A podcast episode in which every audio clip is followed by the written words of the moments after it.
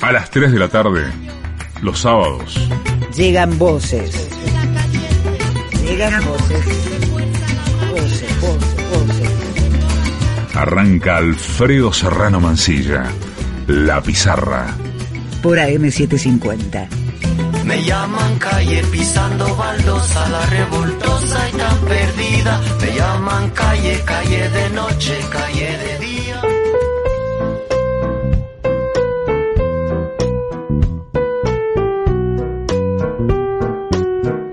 Hoy vamos, vamos a empezar la pizarra con un cambio de planes. Pero qué locas y locos estamos en la pizarra, que arrancamos sin la editorial, sin la música pertinente, arrancamos sin el hola hola, arrancamos sin saludar a toda la banda que hace posible este programón de la pizarra. Y dirán ustedes por qué Alfredo hoy quiere cambiarnos todos los planes en sábado de Semana Santa. ¿Será que está así en un momento religioso, espiritual? No, no es por esa razón. Aunque tenga una imagen de Jesucristo que no pueda con ella, no tiene nada que ver, nada que ver eh, de por qué vamos a cambiar un poco los planes. Y es que habíamos quedado ahora, ya, con Jaime Durán Barba. Sí, Jaime Durán Barba, no creo que necesite mucha presentación, ecuatoriano, casi argentino, consultor político. Y esta vez habíamos quedado para la primera hora del programa por una cuestión de horarios de él y le vamos a respetar los horarios porque tenemos muchas ganas de hablar de lo que está pasando en Ecuador, de lo que está pasando en Perú, de lo que está pasando en América Latina y también algún, algún guiño le haremos a la Argentina. Así que no robo más tiempo. Arrancamos con charla, con conversación, con bajar la guardia, con Jaime Durán Barba, aquí en la pizarra. Hasta las 17. Estamos en la pizarra. Es una paleta de voces este programa. Es la pizarra. Conduce Alfredo Serrano Mancilla. En AM750. Teníamos ganas, teníamos ganas de, de, conversar con Jaime Durán Barba. Creo que no necesita mucha presentación acá en la Argentina. Estamos eh, con nuestra travesura de radio llamada La Pizarra en AM750 en la Argentina. También estamos en Ecuador en Radio Pichincho Universal. También estamos al aire en Bolivia en Red Patria Nueva y también estamos en España en la última hora. Bueno, bienvenido Jaime y gracias por, por aceptar esta invitación para conversar. ¿Cómo estás? Un gusto, gracias por la invitación, Alfredo. Pues encerrado por la pandemia, hipocondríaco y asustado. Pero bueno, así tocó. Tocó, toca. Y además, eh, lo decíamos fuera de, de, micro, ser hipocondríaco en esta época de la vida no es, creo que es lo más saludable ni consejero, ¿no? Creo que es lo peor del mundo, sí, sí. Yo eso sí lo tengo muy agudizado, así que vivo en un departamento encerrado, es un departamento amplio, Vivo ya en este departamento 40 años, así que también eh, es muy mío. Y salgo los fines de semana a una casa de campo que tengo a 30 minutos de aquí, que igual es eh, muy de mi familia antigua, eh, pero muy linda. Tengo muchas plantas, animales. No se produce nada, pero se produce paz. Entiendo que estás en, en, Ecuador, ¿no? En Quito. Sí, estoy en Quito. Estoy en Quito. Yo nací acá, soy ecuatoriano y como tú conoces bien Ecuador, pues acá hay dos países, costa y sierra, y yo soy bien serrano. Eres bien serrano, se nota mucho en el, en el acento. Yo soy del sur de España, de Cádiz, y creo que si viviera en Ecuador me saldría el acento manavita o de Esmeralda, porque se, se nos nota. Bueno, Jaime Durán Barba es conocido por, por haber escrito mucho, es profesor universitario, El arte de ganar, la política en el siglo XXI, Mujer, Sexualidad, Internet y Política, los nuevos electores latinoamericanos, consultor político y habría mucho de lo que hablar, pero quiero hablar por Ecuador. Estamos a nada, a pocos días de la segunda vuelta presidencial y me encantaría saber eh, cuáles son los principales rasgos característicos de esta campaña electoral, desde lo conceptual y teórico, que yo creo que es la mejor manera de explicar las cosas. Mira, eh, estoy en contacto con algunas campañas en distintos países y hay rasgos comunes. Eh, mi impresión es la de que se aceleró con la pandemia la tercera revolución industrial hay un cambio profundo en la sociedad y lo que más me interesa a mí, en la mente de la gente. La gente cambió. Eh, la gente se volvió mucho más autónoma, hace lo que le da la gana, eh, cada vez quiere ser, eh, cada vez quiere menos ser representada, pasa por encima de las instituciones. Eh, la muestra más dramática de eso es lo que está pasando en Perú, en que los candidatos más populares llegan al 15%, 14%. Los otros están, hay cuatro empatados en 7% prácticamente, margen de error menos más. Pero uno dice, de pronto en Perú podrían pasar a la segunda vuelta dos candidatos que tengan sumados entre sí el 20%. Eso es un hecatombe. es un hecatombe. Estaría, Jaime, estaría muy en relación con el, la votación que hubo justamente en las últimas legislativas en Perú, donde la fragmentación de los partidos fue absolutamente anómala, ¿no? Y, histórica, sin parangón. Absoluta. Además, en la elección peruana, como en la primera vuelta ecuatoriana, asoman algunos tipos que en mi criterio son lunáticos. Podría pasar a la segunda vuelta un candidato cristiano que tiene una cantidad de pastores y sacerdotes, de candidatos, que dice que se flagela todos los días para conservar su celibato desde hace 30 años porque está enamorado de la Virgen María. Digo, cada uno puede creer lo que quiera, pero un tipo que cree esas cosas, en mi criterio es difícil que pueda ser presidente de un país normal. Y de esos hay varios. Hay otro militar que quiere reanudar la guerra con Ecuador. ¿Cómo es tan idiota el tipo? Cuando el 99% de los peruanos y de los ecuatorianos estamos felices de que haya acabado esa estupidez. Entonces, hay, un, hay una locura. En el debate presidencial ecuatoriano, un candidato propuso algo muy revolucionario. Dijo que si era presidente, abriría relaciones diplomáticas con los países que se encuentran detrás de la cortina de hierro. un tipo que dice eso es un tarado. pero de eso hay cantidades. O sea, hay una descomposición enorme del proceso político en Ecuador y en Perú. En México no. En México estoy siguiendo también mucho lo de México. Ahí hay algo peculiar con el gobierno de Andrés Manuel López Obrador. Que sigue muy fuerte, ¿no? Que sigue Leía el último artículo que sacaba en el país y los datos de, popularidad, de fortaleza, siguen siendo altísimos, por encima del 60%, habiendo superado dos años ya de gestión y gobierno contra viento y marea, ¿no? Muchísimo, y hay un dato más. Yo estoy siguiendo las elecciones de gobernaciones, estado por estado. Eh, Morena, el partido de Andrés, está ganando en todos los estados de México, menos en Querétaro. Querétaro es un estado muy rico, tradicionalmente gobernado por PAN, pero incluso en Querétaro podría darse alguna sorpresa. O sea, que el gobierno, que, un partido gane en todos los estados de México la gobernación, no ocurría ni siquiera en el tiempo de gloria del PRI. Porque cuando, claro, cuando el PRI controlaba el país, en Baja California ganó el PAN, eh, hubo varios estados que se le fueron. Andrés Manuel controlaría todos los estados mexicanos. Es un caso muy peculiar sobre el que hay que escribir y pensar porque es extremadamente interesante lo que hace López Obrador. Eh, me, quisiera ir otra vez a, Ecuador. Eh, faltan, insisto, poco. Hay un, yo diría que, son dos candidatos donde realmente se perciben dos modelos antagonistas. Creo que si uno hiciera contraste de uno versus el otro, en todos los sentidos, desde su edad, eh, una cuestión generacional, su historia de cada quien, lo que representan, lo que proponen, ¿Cómo crees que hoy en día la ciudadanía ecuatoriana hacia adelante eh, podría dirimir? ¿Cuáles son los, como las variables explicativas, bueno, de la intención de voto, eso, a, pocos días de una elección? ¿Qué pesa más a la hora de, votar en el Ecuador hacia adelante? Hay distintas eh, variables que están jugando. La una, el gobierno nacional. El gobierno de Lenin Moreno, que fue originalmente elegido eh, por el partido de Rafael Correa, es el gobierno más impopular de la historia del Ecuador. Yo tengo registros desde hace 40 años y nunca hubo un presidente con 9% de aceptación. O sea, es una locura. Eh, su partido sacó el 1.4% de votos y después además le expulsaron del partido. O sea, eh, es una hecatombe. Y ese, esa mala sensación frente al gobierno de Moreno que además se dedicó a perseguir de manera absurda a Rafael Correa, hace que la gente compare y diga, bueno, Correa era mejor que este Y ayuda al candidato de Correa y a Correa en principio, porque, como te digo, es un caso excepcional. Nunca hubo un gobierno con tanto rechazo en la historia ecuatoriana, ni tampoco uno que se dedique tanto solo a perseguir a un político.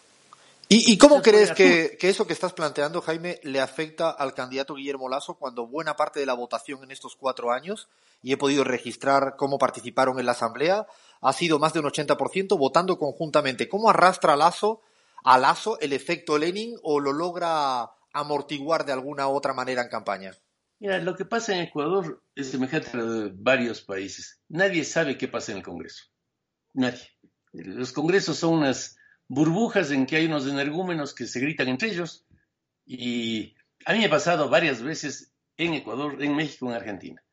Hablo después de una sesión del Congreso con un diputado y me dice, ¿viste cómo le fundí para siempre a fulano? ¿Y, quién se enteró de que le fundiste? o sea, eh, son unas burbujas eh, esquizofrénicas las, las, eh, las, los congresos, siendo además muy desprestigiados. Creo que en Perú nada hay más desprestigiado que el Congreso peruano. Sí, pasa, pasa generalizadamente en toda América Latina.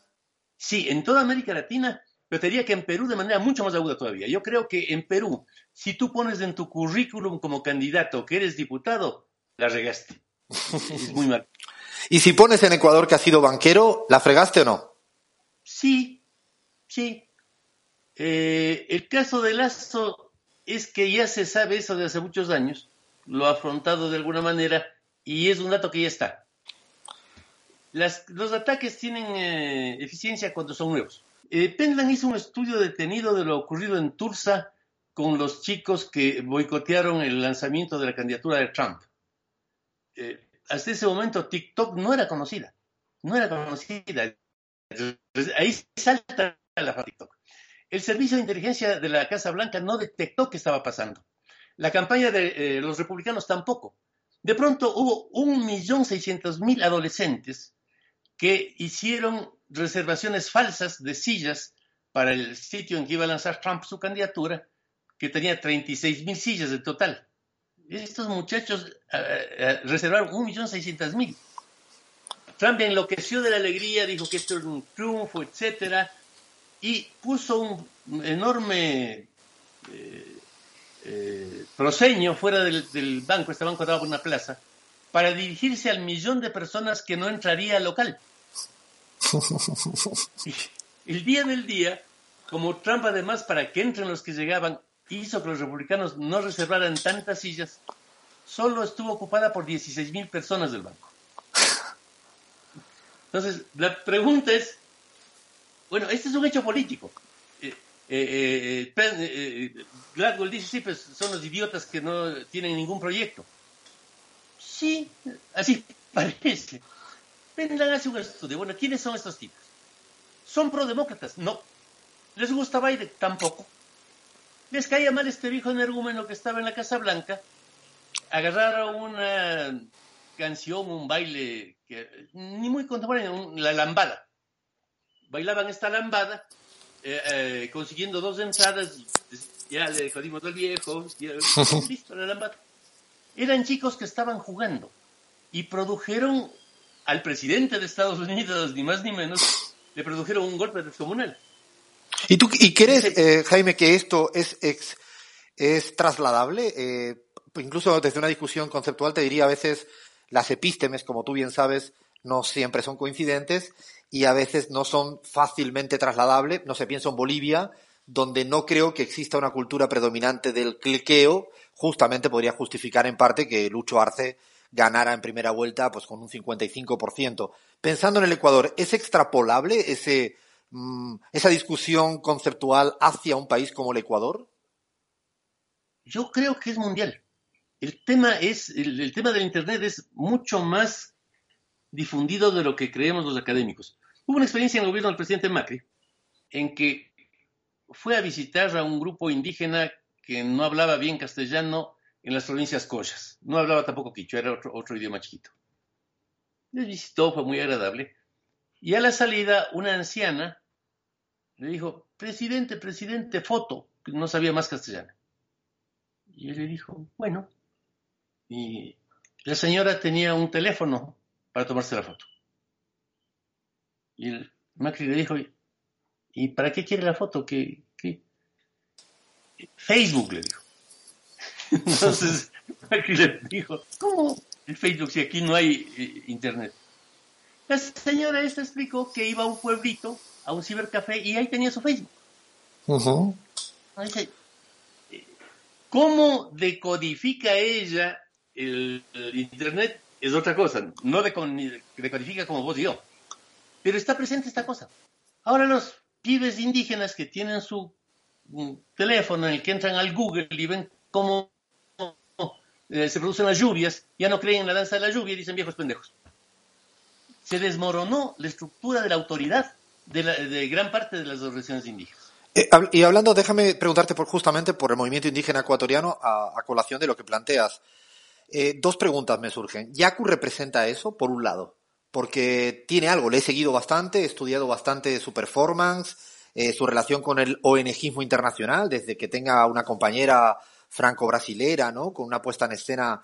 Y, lo, lo digo sin juzgar, ¿eh? Lo digo casi radiografiándolo. Por un lado, representa eso Yaku, y por otro lado, ¿crees que podría llegar hasta el caso de que el movimiento indígena en esta segunda vuelta pudiera votar a Guillermo Lasso porque también se parecieran la noche y el día, casi dicho desde una visión hasta de cosmovisión? Mira, ahí hay un tema importante que es el tema histórico. Ecuador no estuvo poblado por incas.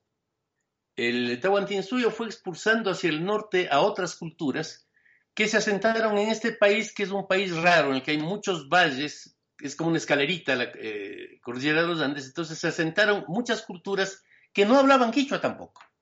De hecho, Yacu es cañari, de uno de estos pueblos que hablaba cañari fue el pueblo que más exterminó incas. Ellos fueron la policía de los españoles para destruir las momias de los incas en el Cusco. Mm, eh, otro pueblo. En el norte estaban los que ahora les llaman otavalos. eh, eh, una integrante de esta cultura fue la madre de Atahualpa. Vean, otra cultura, es una cultura comerciante impresionante, de un dinamismo económico impresionante. Tú sabes que hay casa del otavalo en 60 países del mundo. Ajá. No sabía ese dato. Es un- Es impresionante. Eh, entonces, los indígenas ecuatorianos son históricamente muy diversos. Si tú ves el censo, en Ecuador hay 7.1% de indígenas. 7. Y afroecuatorianos hay 7.2. O sea, no es un grupo muy grande. Es un grupo pequeño, muy dividido, con eh, hay un sector ahí bastante ideologizado que ha tomado las ideas de Sendero Luminoso, de Mariátegui, eh, pero hay una diversidad muy grande. Yacu representó algo muy raro. Eh, a mí me cae muy bien, ha estado en mi casa, me cae so- soberbio Manuela. No te olvides que yo trabajé con Marina Silva en Brasil y Manuel es de esa onda eh, ecologista. claro, ambientalista, sí. Sí, sí. Y yo trabajé con Marina y fue una de las experiencias más lindas de mi vida. Una candidata maravillosa, Marina, en 2010. ¿Qué pasa con ellos? Yacu fue un indígena que hizo algo rarísimo, asomar varias veces tocando saxo en sus eh, videos. Y toca muy bien el saxo. Bailar con Manuela de una manera muy occidental, diría yo. Sí, yo diría muy mal, pero bueno, dejémoslo en occidental por ser diplomático. Pero, pero poco indígena. Sí. no era la danza indígena. Esto yo creo que a Yacu le dio una mm, entrada importante en sectores juveniles urbanos del país. Eh, lo otro, desgraciadamente Rafael Correa tuvo unos choques con el movimiento indígena descomunales. Descomunales. Metió presos a varios, hay la famosa represión esa en el oriente que fue terrible. Entonces, no es que al correísmo los indígenas le ven como algo eh, afín. No, no, no es así. A Lazo tampoco. ¿Y Andrés Arauz? Ahí vamos al tema de fondo en la elección ecuatoriana. La pregunta es, ¿existe o no Andrés? Yo creo que hizo una buena campaña Andrés. Hizo una campaña mm,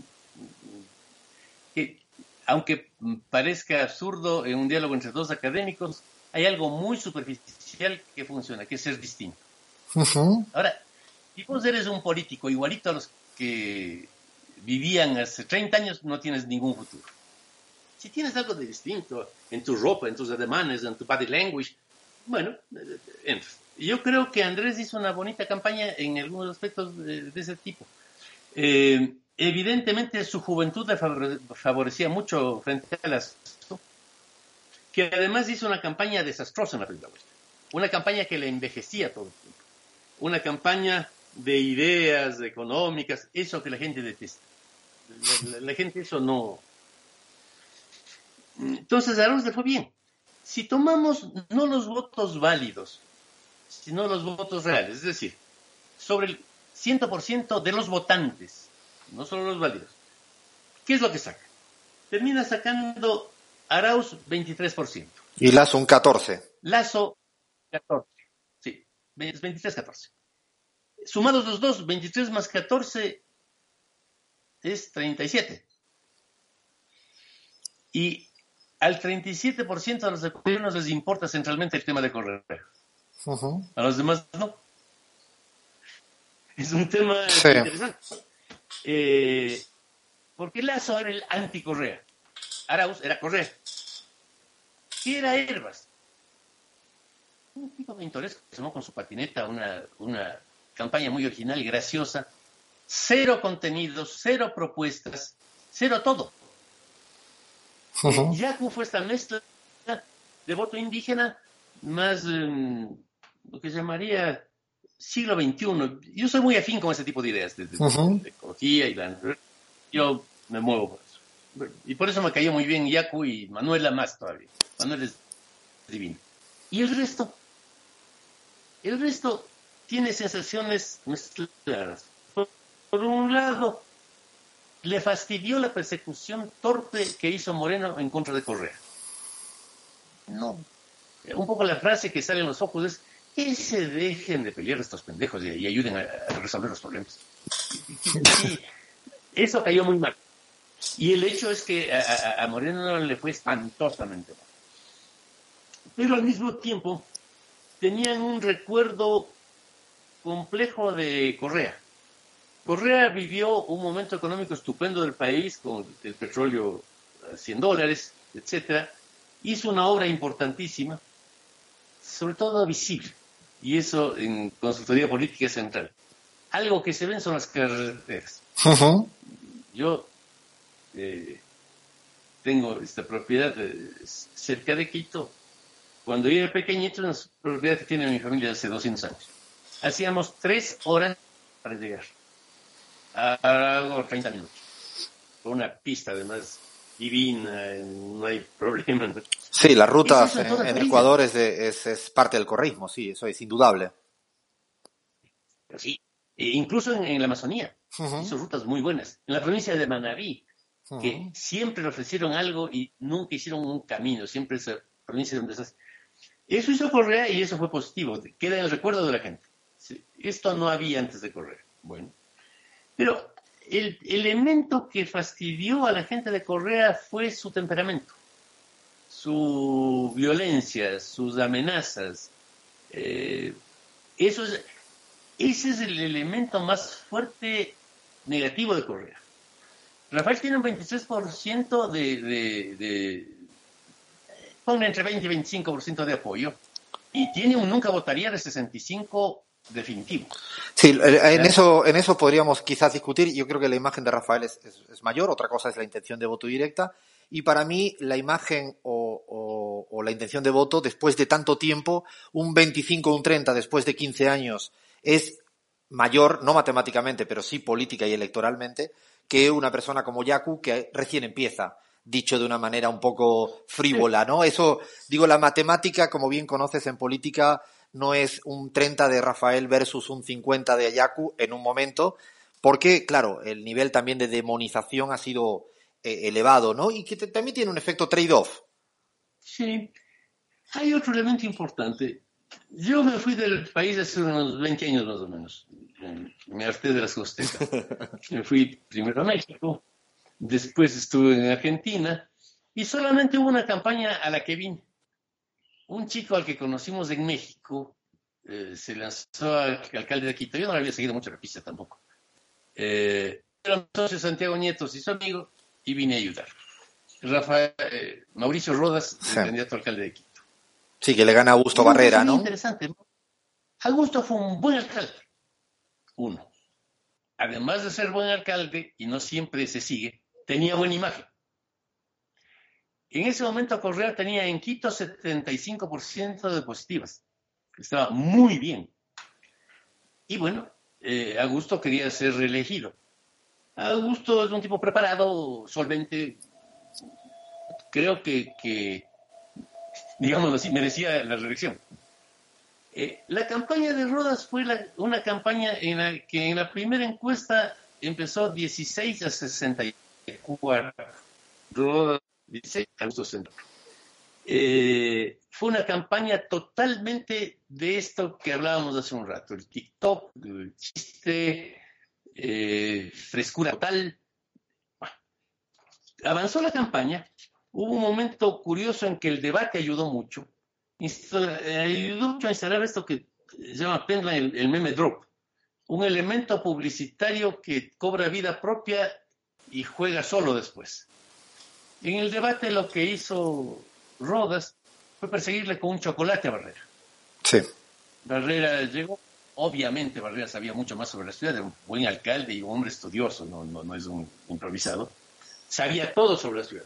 Si discutían sobre la ciudad le hacía pelota. Y el otro le empezó a jugar, ah, estás muy aburrido, Augusto. Comete este chocolate para que te mejore el ánimo. Y le dijo eso todo el debate. Augusto no es una persona con mucho sentido del humor, se enojó mucho, se descontroló y la ciudad lloró de la risa de este pibe que le había fastidiado al hombre eh, que parecía mayor. Yo a la tarde de ese debate fui a un hospital porque mi salud es, medio quebrantada y mi hipocondría la grava. Y había unas ocho personas ahí que no conocía. Yo tengo un nivel de conocimiento. Señor Durán, ¿usted le conoce a este Rodas? No, les digo, ¿por qué? Parece que es un chico maravilloso. Le recibió al alcalde con un chocolate. Qué cosa tan maravillosa. Eso parecía que movía la cosa. Si él hubiese tenido una buena exposición sobre cómo solucionar el problema del tránsito, nadie entiende qué es el tránsito a- aquí tengo una... es que Eh, eh, perdóname, Jaime, en este, en este punto eh, que me, me evoca una, una duda, una pregunta. A veces uno, y en el caso tuyo como consultor político, no te preguntas si después de sugerir lo del chocolate, no digo que haya sido tú o si lo fuiste o quien fuere, da igual, la persona que fuere. Y frente a los problemas cotidianos preocupantes y acuciantes de la ciudadanía, uno no se pregunta después a la hora de irse a la cama por qué di gasolina, nafta a la superficialidad del debate político? Te lo digo así como, ¿has tenido este tipo de duda después de acompañar a Macri en alguna sugerencia? ¿Te entra esta, este tipo de duda o crees que, que no es responsabilidad tuya para ponerlo todo encima de la mesa? ni de Macri ni de Rodas tampoco. La gente está viviendo así. O sea, No hay duda, habla- no hay duda, Jaime, que, gente no te entiende. Claro, pero no hay duda que, eso es cierto, pero no hay duda que el político, o la persona que tiene una mayor portavocía, es como si habla Messi, yo que soy muy futbolero, tiene una responsabilidad mayor eh, que si habla, pues, mi mamá, que seguramente la va a escuchar menos gente. En ese punto, ¿te lo has preguntado alguna vez o, no te genera la más mínima fricción interna? Absolutamente. El candidato, yo creo que debe ser una persona preparada. Sí, yo he trabajado siempre con gente en, la- en cuya capacidad confío. Eh, pero su misión es ganar las elecciones. En eso yo fui alumno de los viejos eh, fundadores de la consultoría y Tony Schwartz tiene este libro maravilloso, El acorde comprensivo, en que dice, cuidado, intente educar en una campaña. Y después de la campaña no campaña, y después de la campaña, Después usted como gobierno debe ser responsable.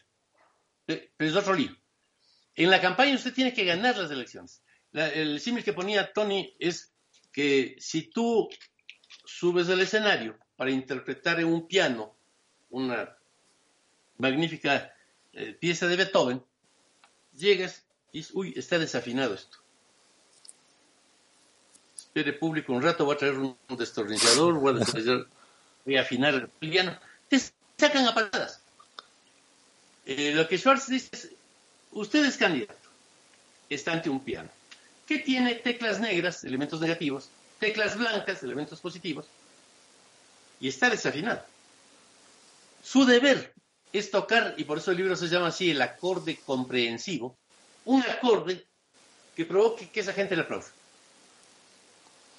Si está medio desafinado o no, ya verá después qué hace, pero, pero usted está en ese momento frente al piano. Entonces, yo creo que es así. Eh, hay que comunicarse con la gente haciendo la campaña desde los ojos de la gente. Claro, en eso, en eso sí coincido totalmente y, y además No, concuerdo. no, no. Lo que sí te preguntaría, por ejemplo, eh, por, por ir acabando, pues estamos eh, ya casi fuera de tiempo, el, Sí. hay candidatos que cuando llegan a ser presidente, y estoy pensando realmente en Mauricio Macri, no lo puedo disimular, siguen creyendo que son candidatos, no gestores ni presidentes, y eso es una de las grandes fracasos de gestión que hoy en día creo que tienen algunos presidentes. Me parece que el caso de Macri, después de cuatro años, en materia económica y tantas otras variables, pero podríamos poner otros casos, el, como un poco una suerte de, dicho en ecuatoriano boliviano, chuchaki, chaki, resaca, de lo, lo, que se- lo que disfrutan o el hábito construido en una campaña y que quizás no se pasan, no le ponen el freno a la hora de llegar a gestionar, que como tú bien sabes es otra cosa, es otra historia. Puede pasar con algunos, no creo que fue el caso de Macri. Está el libro de Owen sobre el, síndrome de Ubris, que es importantísimo para entender este tema.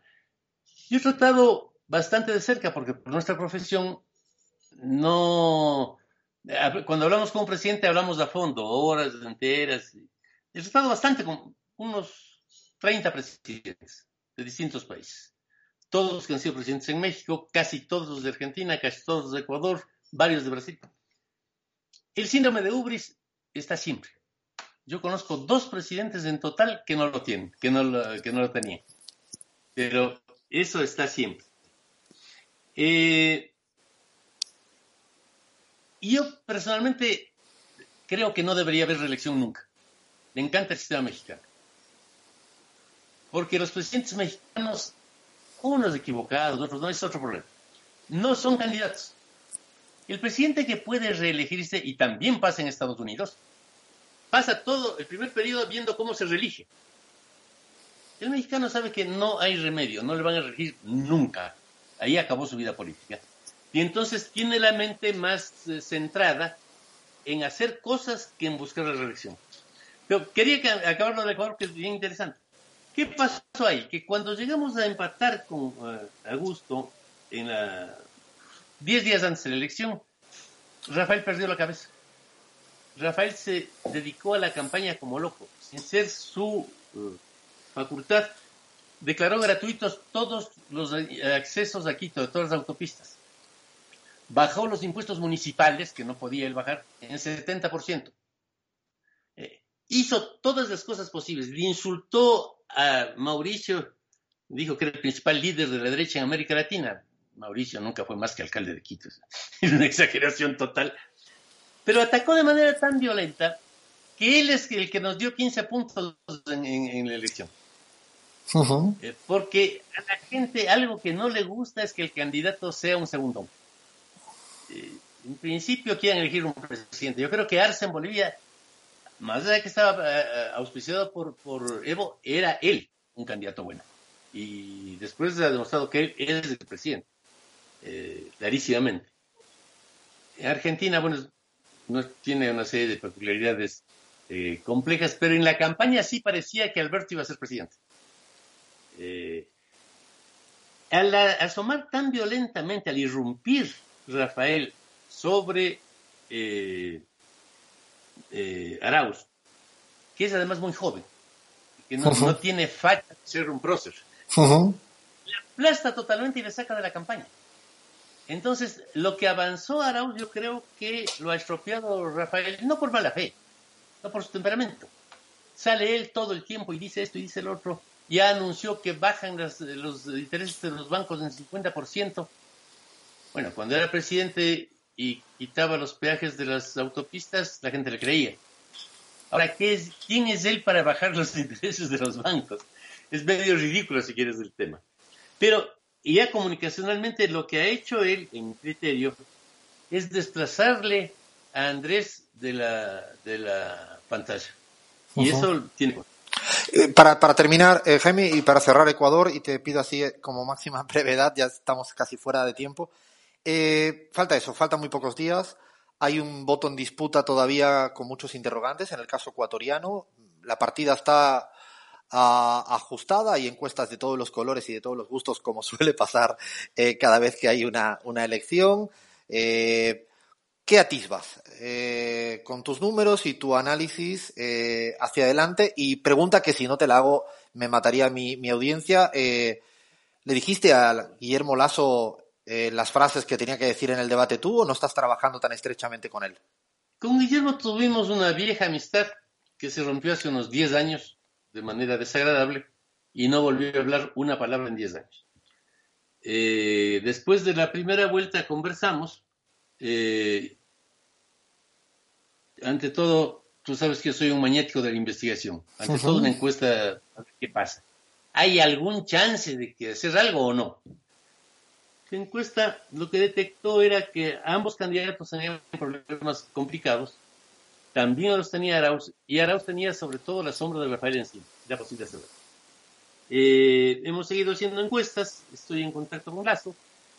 Eh, ¿Cuál es la evolución? La primera encuesta que nosotros hicimos nos daba 42 a 28.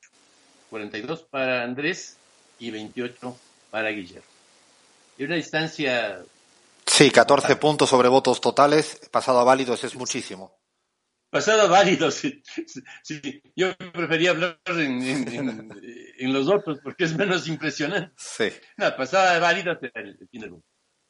Pero de esa situación, la última encuesta hecha por informe confidencial dio 37-37 de empate. O sea, ha habido una evolución en que esta distancia se fue cortando 5 puntos cada 10 días, permanentemente. Eh, sin que protagonice tanto Rafael la campaña, que creo que es lo más grave que le pasa a. Eh, habiendo entrado Rafael con tanto entusiasmo, yo no tengo ninguna bronca con nadie, yo no he defendido, eh, tú sabes, en mi, en mi columna en perfil varias veces a, a- a Correa desde hace años, no ahora, contra la persecución que le hacía. No tengo ninguna bronca, pero eh, le hace daño este hecho de dejarle a Arauz, que es joven además, como un segundo, eso, eso le hace daño. Yo no creo que eso permita que reviertan la tendencia a subir de lazo. Y mi impresión es que de seguir las cosas así, a menos que pase algo muy imprevisto, muy imprevisto que importe a los electores, muy imprevisto que importe a los electores menos informados además, Porque los que discuten el Fondo Monetario y eso están de- decididos. Esos que no tienen mucha idea de nada y les impacte algo, yo creo que va a terminar ganando Lazo con unos cinco puntos. Es la tendencia. Sobre voto válido. Sí. Yo en eso, como tengo que decirlo a- al aire, eh, creo que he visto un montón de encuestas.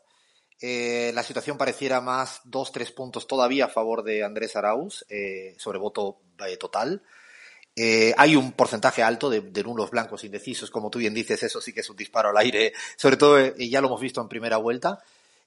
Una de las dudas es si ya Lazo llegó al máximo posible, ¿no? Si ya llegó al techo posible, porque políticamente a veces tampoco se puede crecer, incluso hasta como persona. Lazo no es una persona eh, que tenga la capacidad de, por muy joven que se vista, no lo parece, o tiene una, incluso físicamente, le pasaba a Carlos Mesa, ¿no? Una dificultad más estética por su edad, por problemas Sí. de salud. Estas cosas limitan. ¿No lo ves así que esto pudiera ser un efecto hasta aquí llegó? No veo claro eso y creo que la, la irrupción de Rafael le hace mucho daño a, a Andrés. Es muy fuerte. Porque Andrés no tiene un... A ver, yo lo respeto mucho, me parece un- un- una buena persona, pero no tiene una imagen consolidada.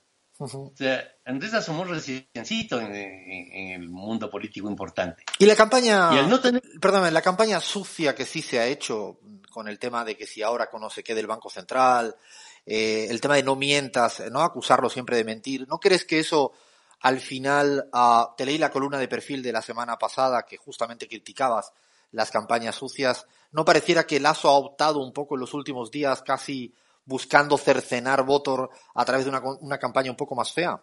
No. Eh, he conversado largo con, Lazo. Personalmente soy opuesto totalmente a las campañas sucias. A mí eso de andar buscando si el fulano hizo ni sé qué y el papá tenía un negocio, me parece asqueroso. Y más que eso, me parece ineficiente. La gente se percata de cuando haces una campaña sucia y no, no termina funcionando eso. Esta cosa de, de Arauz y el Banco Central, si es- trabajaste 12 años de un banco y te compran la renuncia y te pagan, ¿qué tiene de, de malo eso? ¿Qué, qué, qué es lo- Digo, para el, el votante común. Es Claro. normal, que hace ¿Cuál es el lío? Lo otro, lo del Andrés no mientas otra vez, es un meme drop. Es un elemento técnico. Eh, que no es un insulto, no es decirle vos sos un ladrón, eh, tu padre, no, no. Es una broma, porque el meme drop se define como algo gracioso. Si no es gracioso, no sirve. No puede tener contenidos ideológicos ni puede tener contenidos agresivos. Eh, el maestro del meme drop es eh, Sanders, que en vez de productora tiene un especialista en meme drops de la Universidad de Nueva York. Entonces, cuando él asomó en la posesión de Biden con esos guantes ridículos y esa silla, estaba produciendo un drop. No, no, es otra forma de comunicación. Eh, ahora, en esta sociedad en la que todo el mundo es periodista, en que todo el mundo es político y demás, hay una manga de idiotas que hacen cualquier cosa. Es decir, no puedes controlarlo. O sea, eh, para mí, esa acusación que le hicieron a Arauz de que estaba financiado por ELN y que Por el ejemplo. comunismo de Colombia es un idiotez total. ¿A quién se le ocurre que el ELN tiene en este momento el dinero y la fuerza para además prestarle 50 mil dólares a Arauz? Lo cual, ¿A quién se le ocurre que el ELN sea un banco que presta y 50 mil dólares no es plata en una campaña? Sí. O sea, todo era una estupidez. Eh, hacer esas cosas no da ningún resultado tampoco. Nadie cree en el ELN ni, ni nada de eso. Eh, una campaña sucia normalmente no, no funciona. Te, hago la última pregunta. Eh, me voy a Argentina eh, para terminar. Eh, ¿Cuál es la lectura que haces? Primero, preguntas a ver si eso ps, es posible hacerlo corto, es difícil ya. ¿qué- Macri- el macrismo se obsesionó demasiado con, con el kirchnerismo y eso ha sido una suerte de boomerang en términos de construcción de identidad política, electoral. Eh, una cuestión que te pregunto muy puntual, eh, y lo digo yo que vivo acá, y de verdad que, bueno, en todos los sitios pasa, pero el nivel de redundancia, cuando uno insiste tanto, tiene, dicen los economistas, que tiene un efecto marginal eh, decreciente. ¿Crees que ha pasado algo de esto y se justifica la dificultad que tiene el macrismo o quizás tiene que reinventarse hacia adelante? Es una dificultad de la Argentina, porque tampoco el kirchnerismo se ha reformulado. Es el mismo kirchnerismo de toda la vida. Eh, yo creo que si no se no repiensa su situación y su proyecto uno de los dos grupos, va a asomar un tercer grupo que les barra. No, el tiempo ya pasó. O sea, yo siempre fui andariego y anduve de un lado a otro. Fui muchas veces a Perú, estuve en manifestaciones del APRA. En ese tiempo tenía sentido APRA, no APRA. Después Fujimori, no Fujimori. Para un pibe de 20 años, ¿qué es Fujimori? Un tipo que peleaba con San Martín, No. probablemente. No, y de hecho, nosotros medimos, eh, en la encuesta CELAC medimos todavía el clivaje Fujimorismo y antifujimorismo, no existe, desapareció, no, prácticamente no, no está, no, no está en la sociedad peruana, ni mucho menos. Yo eh, uso siempre como referencia a mi nieto, que es un chico muy leído, muy inquieto. Revisando carteles, que yo tengo muchos pósters de mi eh, alocada juventud, estaba viendo un póster de eh, eh, Javier Heró, este chico maravilloso, un poeta eh, peruano que murió en la guerrilla, le mataron los militares, tenía 18 años. Hizo un poema que decía, sucede simplemente que no tengo miedo de morir entre árboles y pájaros. Yo tenía este póster. Nieto me dice, ¿y eso qué es? Es un guerrillero, un chico que era una maravilla, un poeta, y escribió este poema. ¿Qué le pasó? Le mataron. Mm. ¿Qué era un guerrillero abuelito? No existe la categoría Bueno, la eh, en el siglo XXI. ¿Y para qué se iban a la montaña? Mm, Bueno, porque así eran las costumbres, digo, no me jodas más. Oye, y esto significa que él se fue a un sitio en que había muchos pajaritos, ¿sí? Y este tarado fue a asustar a los pajaritos disparando. A mi nieto lo que le inquietaba era que se haya ido a asustar pajaritos. O sea, están. Pero no crees que en la Argentina. Jaime, no crees que en la Argentina, yo alguna vez te escuché y nosotros lo medimos, el clivaje o la identidad política peronista sí la llegaste a subestimar? Porque yo sí creo que todavía sigue siendo eh, en el imaginario, ¿no? De la gente sigue estando más presente de lo que en algún momento considerabas. Es una identidad extraña. Yo fui a la Argentina a estudiar filosofía en la Universidad Nacional de Cuyo, en Mendoza. Eh, yo siempre fui izquierdista y metido en manifestaciones y cosas. Fui presidente de la Federación de Centros Universitarios. Siempre fui de izquierda, en Ecuador casi no había obreros. Eh, cuando llegué a Mendoza, era una maravilla. El movimiento obrero, la CGT, el peronismo. En Mendoza ganó Alberto Martínez Vaca, que era de la tendencia, de la juventud peronista. Izquierda, perfecto. Eh, y me metí de cabeza, me pareció genial. Esto de la juventud peronista estaba magnífico, me metí con ellos, cayó Allende, quisimos ir a cruzar la frontera para ir a combatir en Chile, perfecto. Pero el mismo movimiento peronista, a poco asomaron las 3A que también eran peronistas y que les mataban a mis compañeros. Eh, todo era muy confuso. Cuando le matan a Rucci, yo estaba en la, de- en la Facultad de Filosofía y vinculado a la juventud de las regionales. Sacaron de la CGT unos retratos enormes de Rucci que decía Rucci vive. Y la juventud peronista de Mendoza ponía debajo, pues lo volveremos a matar.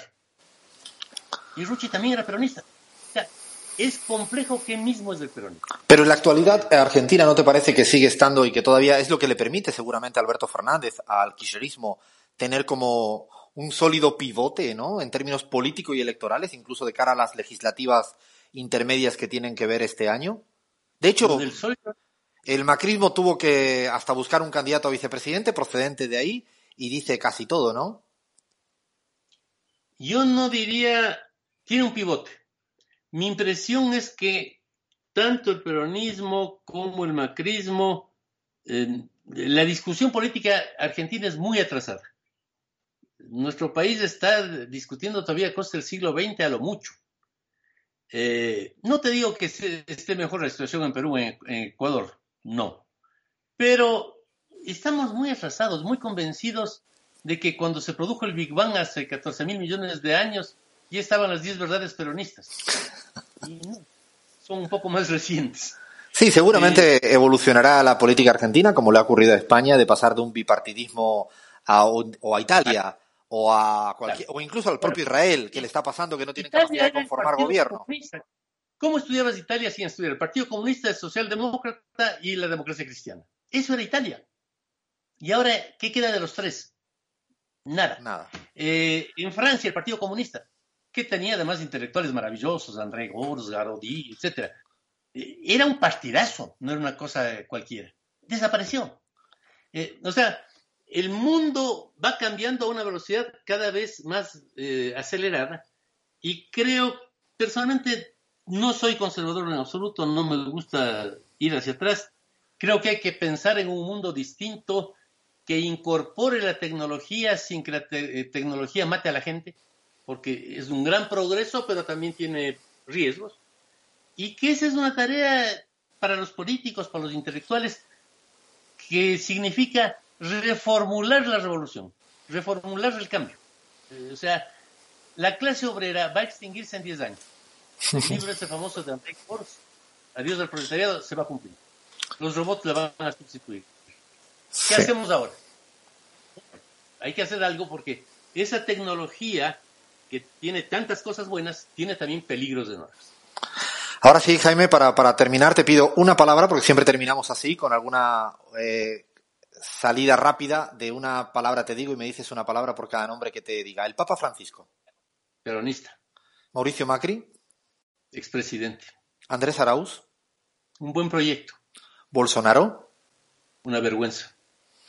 Alberto Fernández, Ojalá sea presidente, Guillermo Lazo, una incógnita, Durán Barba. un irreverente. Mil gracias, Jaime, por esta linda charla que espero que hayan disfrutado todos eh, en AM750 en la Argentina, en Radio Pichincha Universal en el Ecuador, en la última hora en España y en Patria Nueva en Bolivia. Seguramente estaremos conversando en otra ocasión y yo ya abro la apuesta al aire. Dices que vas a, va a ganar Lazo por unos pocos. Yo creo que va a ganar Andrés por unos pocos, pero esto, de esto se trata, de una discusión siempre que se pueda. Sí, de, y, de, y de respetarnos y estimarnos a, a pesar de las discrepancias. La discrepancia es parte de lo, de lo bonito de la vida. Te mando, un, la, te mando un, fuerte, un fuerte abrazo. Sábado a la tarde. Alfredo Serrano Mancilla. En la pizarra. Una paleta de colores. Una sonoridad múltiple. Por AM750. Somos. Una señal.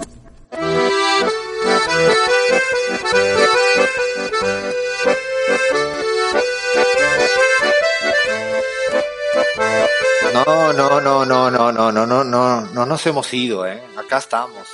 Y no estoy solo, aunque haya estado conversando a solas con Jaime Durán Barba, que le agradecemos, le agradecemos, que incluso teníamos previsto hablar un rato menos, pero estaba tan buena la conversa.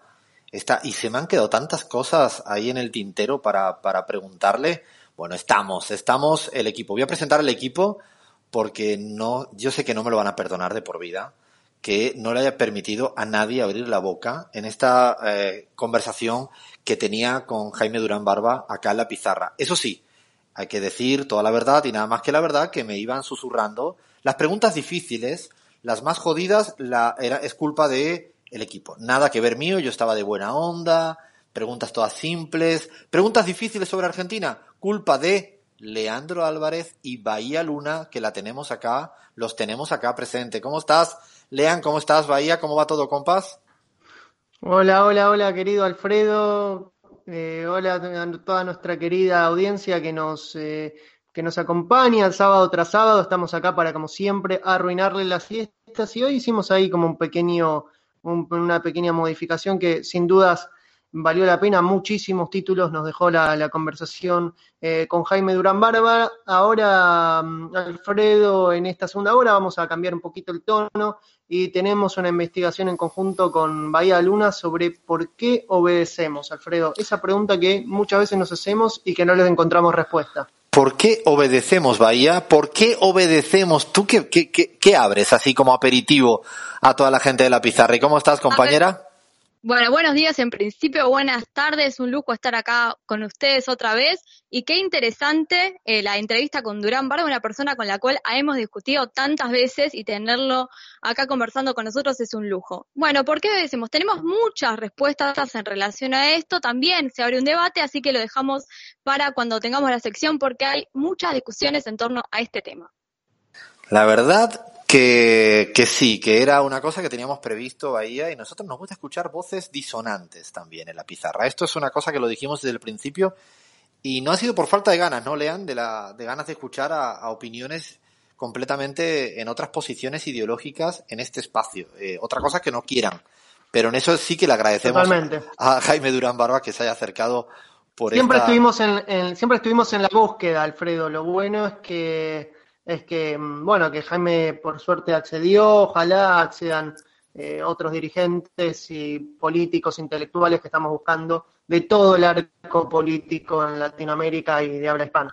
De hecho, creo que con toda la discusión, la conversación, la charla que he tenido eh, con él, creo que hemos hecho de facto el repaso en Ecuador, de facto el repaso en la elección peruana, en la mexicana, en la, en la Argentina, bueno, hablamos de todo. ¿Y de qué manera hemos hablado de todo?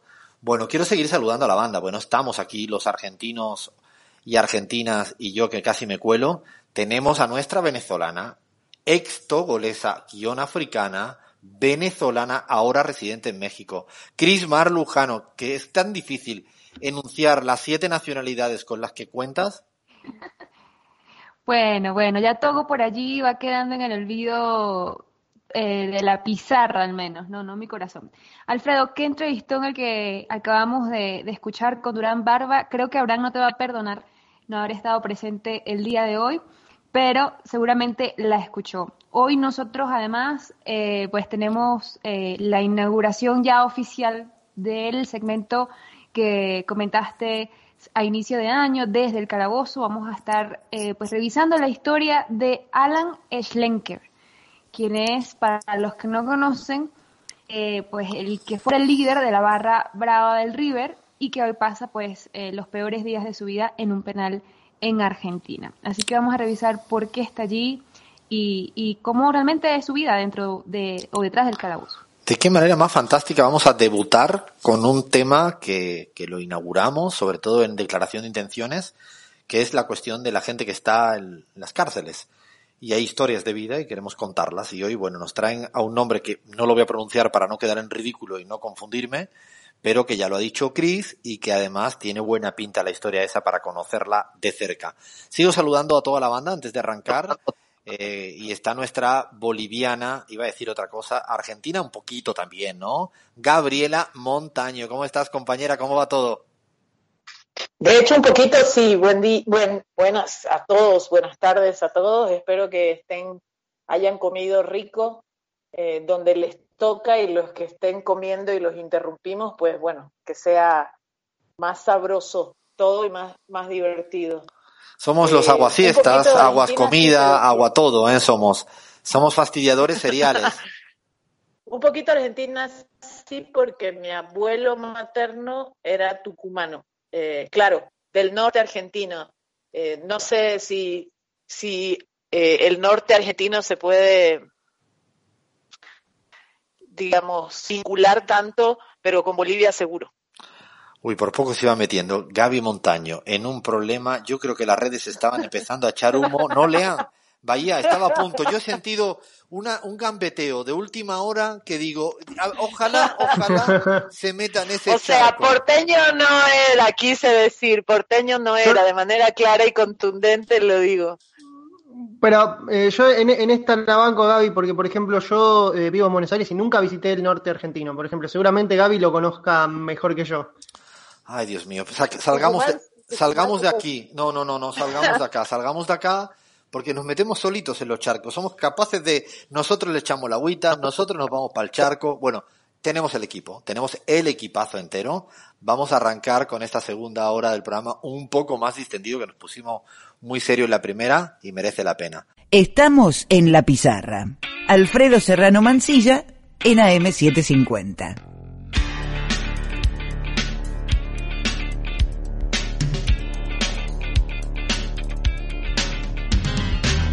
Llega música de Charlie, esto significa que llega, bueno, investigación. Y esta vez el tema, el tema que hemos elegido para este Bajo la Tiza es, yo creo que muy sugerente, muy provocador. ¿Por qué carajo, disculpen que meta la palabra carajo, ¿por qué carajo obedecemos?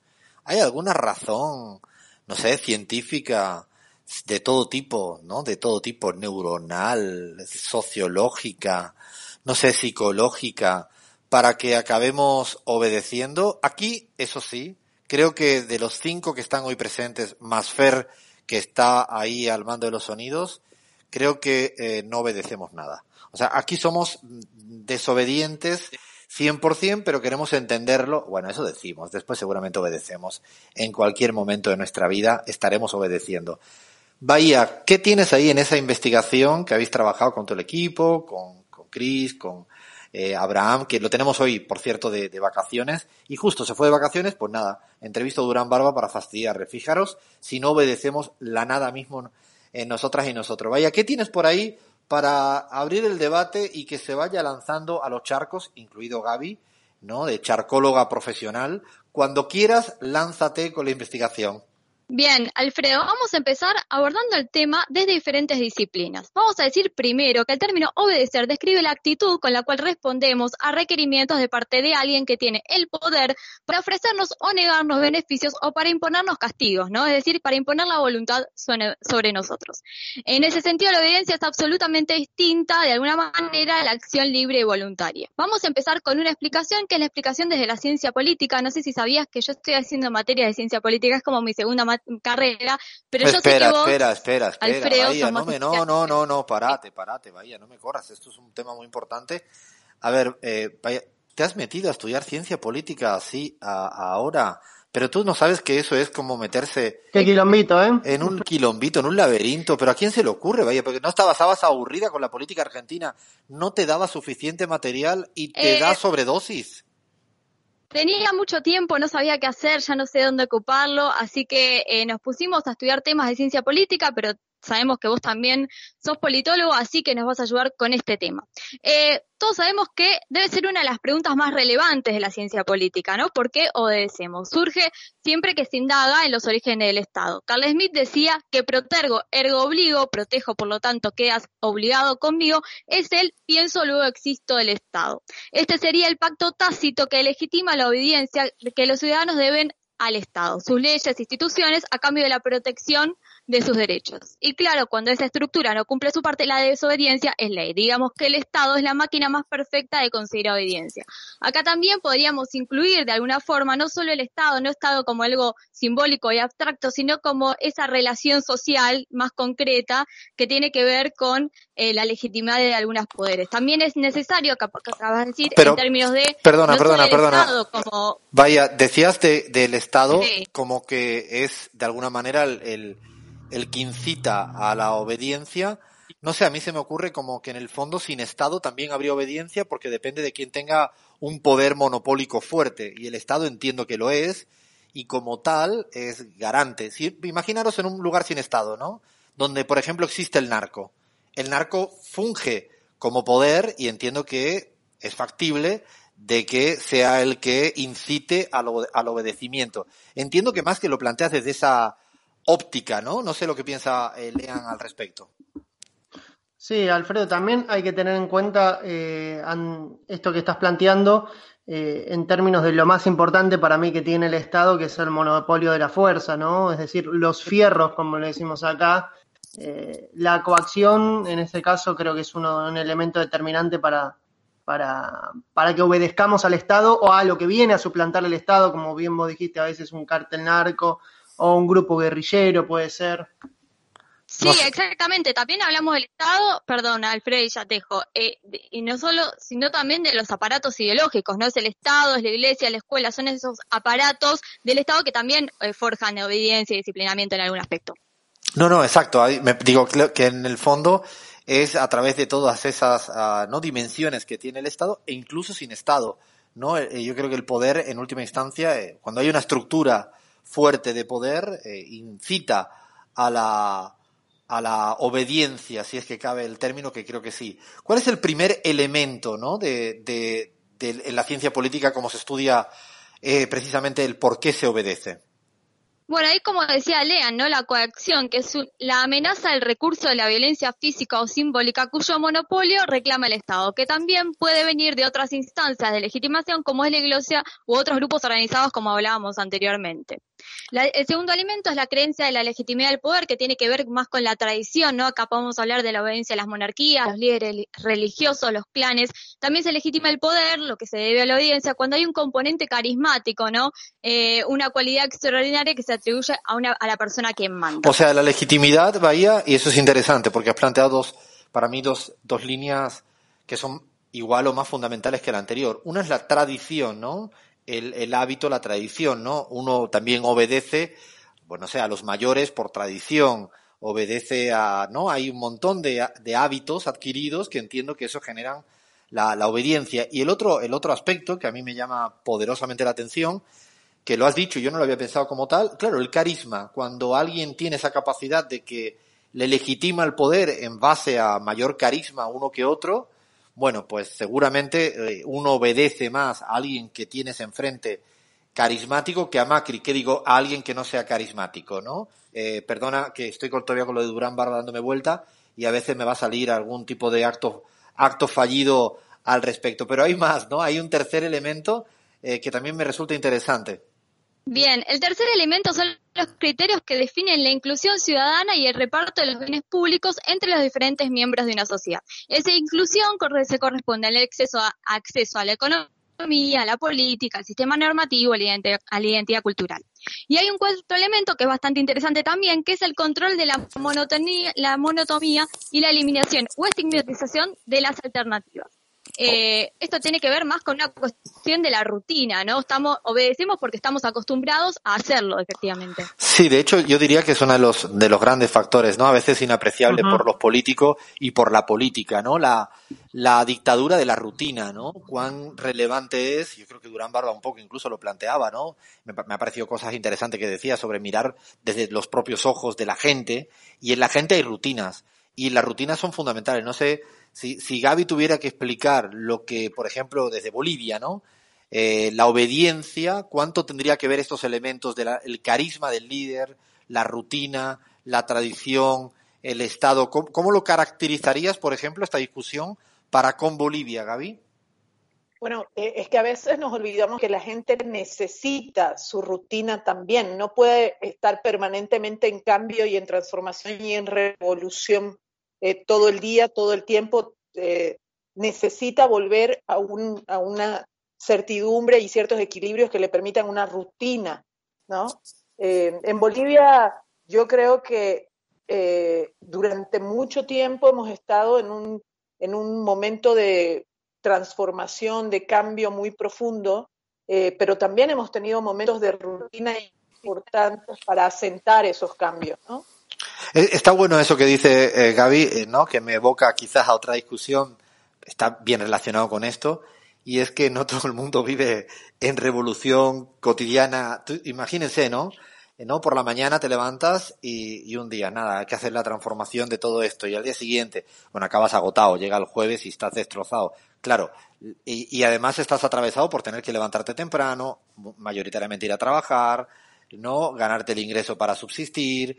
Eh, bueno, yo creo que ahí hay algo que a veces desmerecemos y lo digo mucho, hay una palabra que yo lo aprendí en América Latina, nunca lo utilicé en España, cientistas eh, sociales, que, eh, que claro, que a veces se infravalora, se subestima el poder de la rutina y cómo detrás de eso hay un ligazón, un link que provoca obediencia. Esta te la compro eh, totalmente y además me ha hecho, me hace pensar. ¿Qué más tenemos en la investigación eh, respecto a la cuestión de por qué obedecemos? Ya empezamos a encontrar algunas explicaciones. Quiero un poco más, vaya, lean.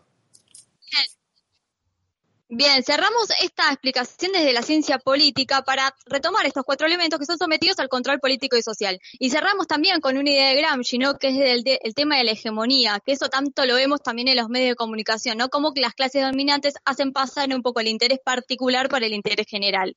Y con eso cerramos un poco la explicación de la ciencia política, aunque también hay muchas otras psicológicas y demás que Lean nos va a contar ahora. Alfredo, si me permitís meterme en un, en un lugar un poco polémico, ¿no? Quiero tratar de. Este es tu sitio, Lean. Si sí. quieres un lugar polémico, quieres charco, Acá he, estoy. he aquí tu lugar llamada La Pizarra. Pero eh, vos sabrás muy bien y toda nuestra querida audiencia que en 2020 uno de los temas eh, más controversiales fue el tema eh, de la obediencia ante eh, las medidas de restricciones sanitarias por parte eh, de todos los gobiernos eh, o casi todos los gobiernos en el mundo, ¿no? Y lo cierto es que en un contexto en el que casi todas las respuestas podrían revelarse insuficientes, en su momento muchos gobiernos del mundo implementaron políticas de, de, prevención que fueron tempranas y que en un principio se puede decir que fueron masivamente, masivamente apoyadas, pero ¿qué fue lo que pasó? La cuarentena empezó a estar en el centro eh, de la estrategia de prevención y eh, se ha revelado por muchos especialistas eh, y por muchos gobiernos insostenible en el tiempo. es decir, para detener completamente la circulación tendríamos que estar a día de hoy desde marzo de 2020 hasta marzo de 2021 sin salir de nuestras casas. Eso fue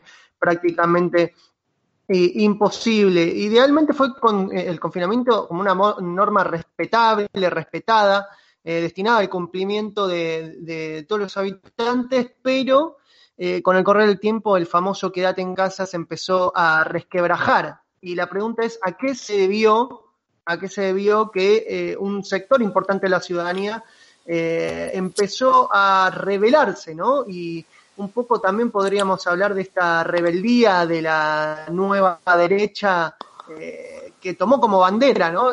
las medidas la bandera anti-cuarentena.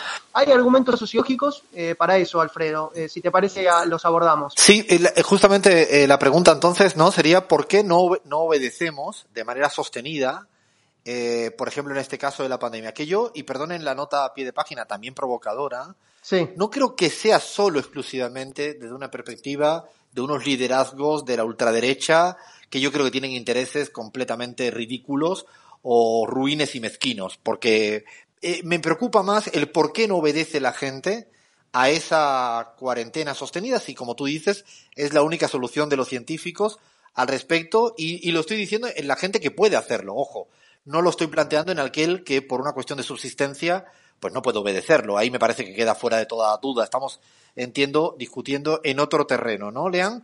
Eh, ahí dame, a ver si me das elementos para, porque es una pregunta que uno se hace. ¿Por qué la gente no obedece eso? ¿Por qué?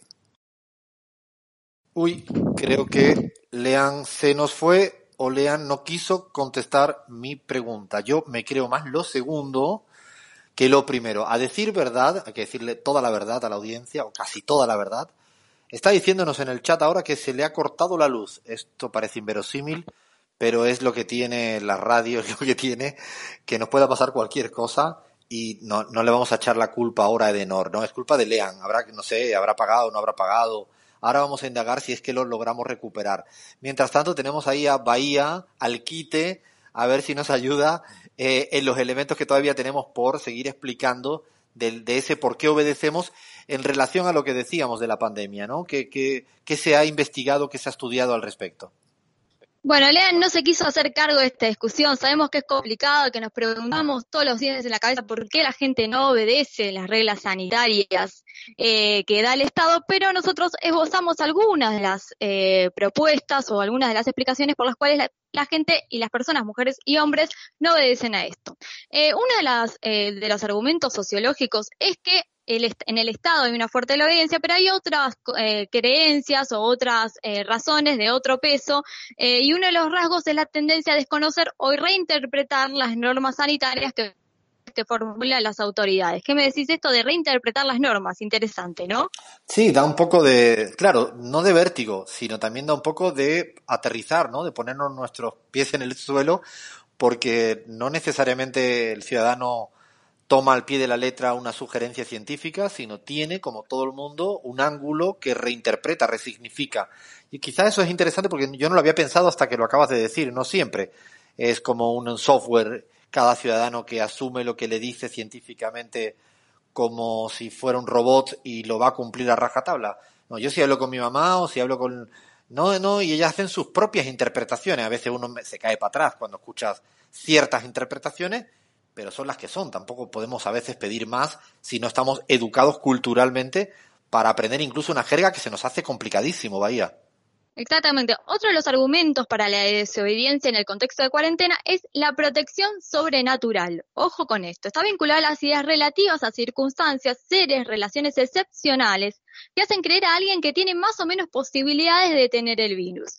Cada uno puede tener un Dios aparte, un Dios propio o su versión de Dios eh, Dios de las suertes, fuerzas sobrenaturales, y esta idea está acompañada eh, por cada sujeto. En algunos grupos opera como una idea muy fuerte que habría una excepcionalidad personal o grupal que hace que uno no esté expuesto al contagio. esta, está, esta, esta, es interesante porque además yo creo que se puede trasladar a cualquier dimensión, ¿no? Eh, los dioses, la, cualquier fuerza sobrenatural, en última instancia, no sé, creo que la religión católica podría dar ejemplos de por qué tiene a tanta, tanta ciudadanía en el mundo obedeciendo no solo la religión católica, tantas otras religiones que creen en dioses y a través de sus interpretaciones de cualquier tipo, eh, bueno, yo creo que eso no es, no es desdeñable. No, no quería dejar de preguntarle, si me permites un segundo, vaya a Gaby, que la tenemos acá, que siendo médica, eh, ¿alguna vez te habrá pasado, Gaby, que le has explicado a alguien algo tú para que obedezca en virtud de un tratamiento por un diagnóstico hecho y te diste cuenta que no te entendió la nada de lo que le dijiste? Lo que pasa es que yo creo que también esto está muy vinculado al proceso de aprendizaje, que dentro del cerebro tiene un sinnúmero de, de elementos para que la gente vaya aprendiendo eh, y, y, mantenga en su conducta luego ese aprendizaje. Eh, y ahí eh, los neuromoduladores en el cerebro tienen un, papel eh, muy importante, es decir, es un hecho orgánico también el aprender y el mantener ese aprendizaje como, como una acción cotidiana que, que luego que luego continúes haciendo, ¿no? O sea, espérate, tú has dicho, tú has dicho, Gaby, que, que, aquí las personas que estamos en la pizarra, yo, por ejemplo, Chris, Lean, Bahía, tenemos, como has dicho, neuromoduladores dentro de nosotros. Yo tengo de esos.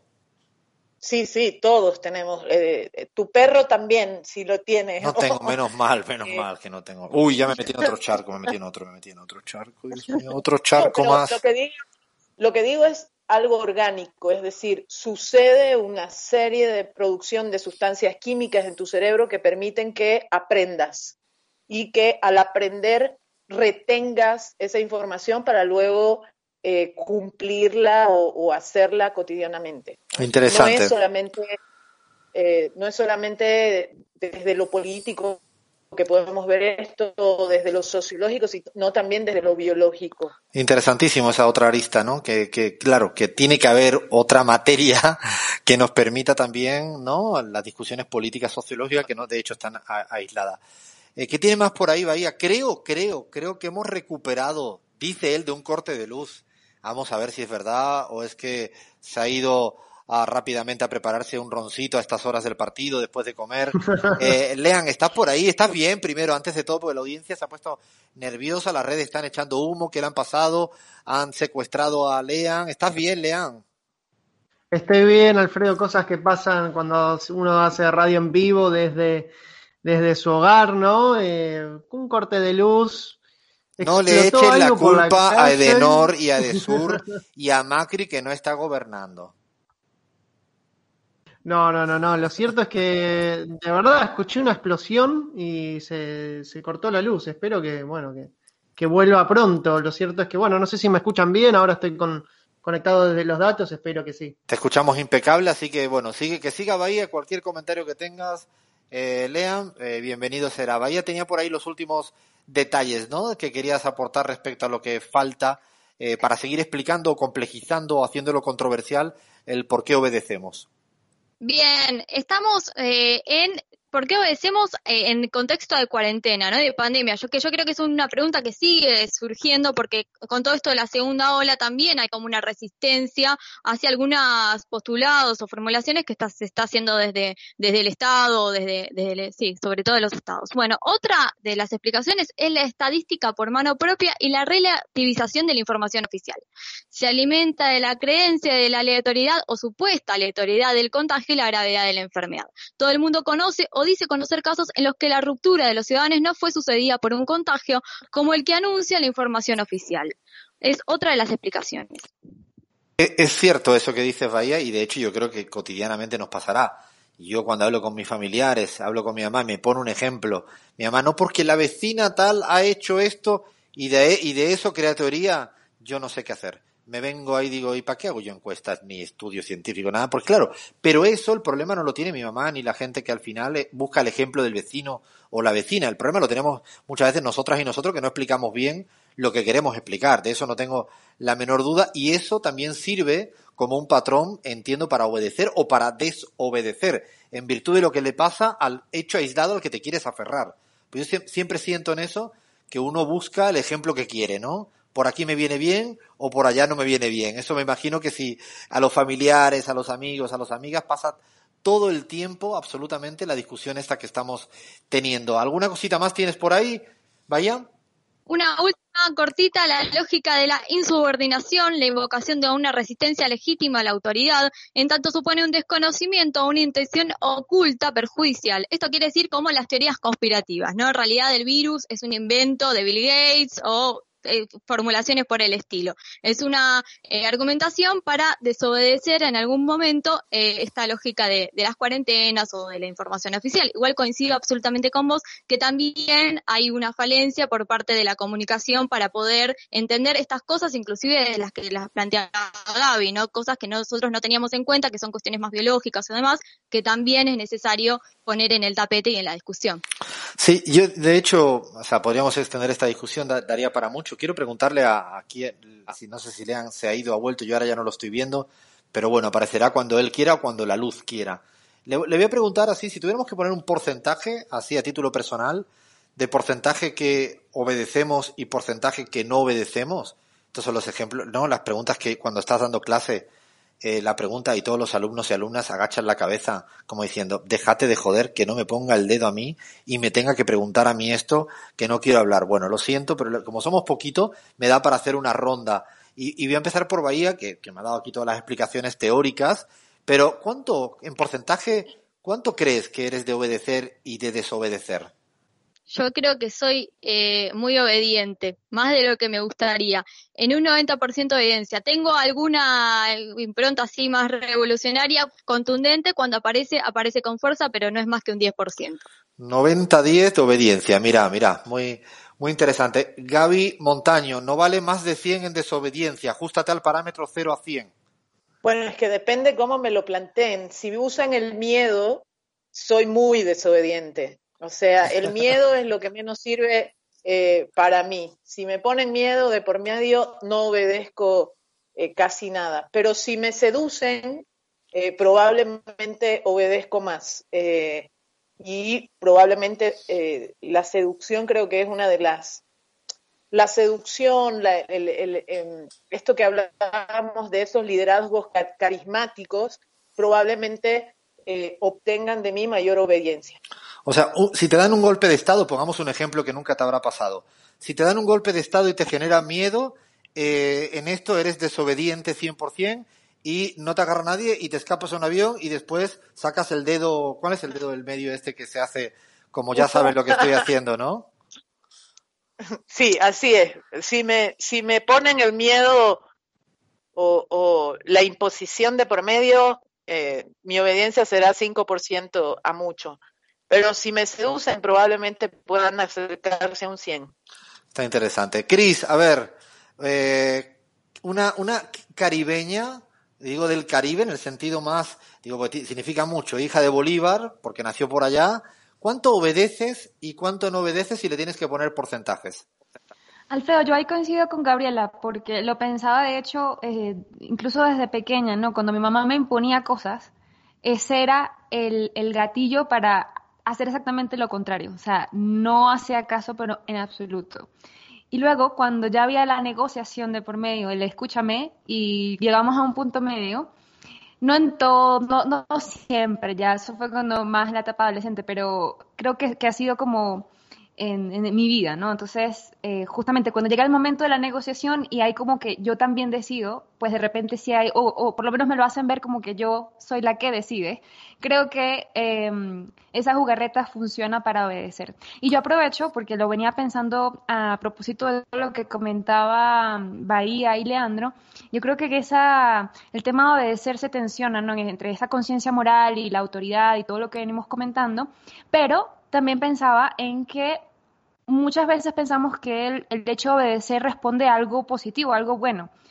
Pero me, me, pregunto, ¿no? Al margen, por ejemplo, de conflictos bélicos, guerras, qué sé yo, ¿hasta qué punto una persona, solamente por el hecho de, de obedecer órdenes, puede com cometer actos criminales que, sin, sin, que importen las consecuencias? Me preguntaba yo eh, mientras, lo, conversaba, mientras lo, conversaban ustedes. Así que bueno, reflexiones al hilo ¿no? de la conversación. Sí, interesante. Creo que esto daría para eh, mucho. Y es cierto, ¿no? De que cuando acabas obedeciendo post negociación o post seducción o post argumento, yo creo que uno ahí va transando más, ¿no? Acaba siendo incluso obediente, ¿no? Parece eh, contradictorio, ¿no? E incluso hasta cuando uno habla del intelectual orgánico, a veces obedece hasta cuestiones que no estás del todo de acuerdo, pero hay algo superior que al final dices, ok, va, dale, vamos. Es, es complicado. Leandro creo que está o no está. Eh, Lean, ¿estás para, para la gran pregunta? Le vamos a preguntar en redes a toda la gente a ver si son capaces de ponerse porcentajes de cuánto obedecemos o si no quieren porcentaje, en qué ámbito eh, obedecemos o no. Eh, Chris ponía un buen ejemplo, ¿no?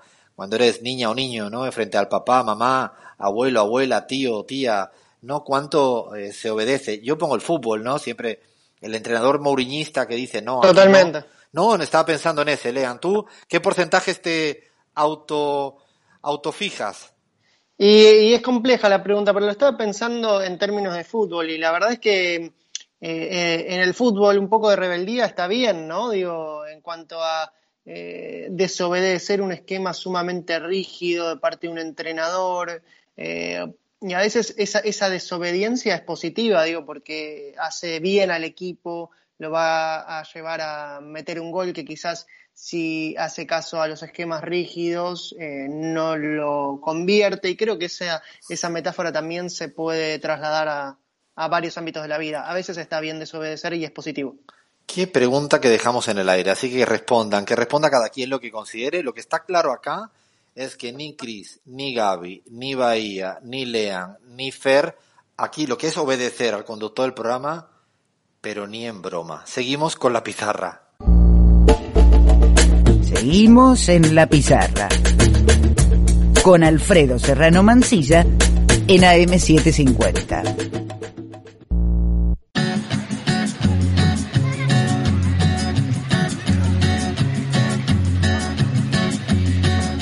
Solo voy con mi pena, sola va mi condena.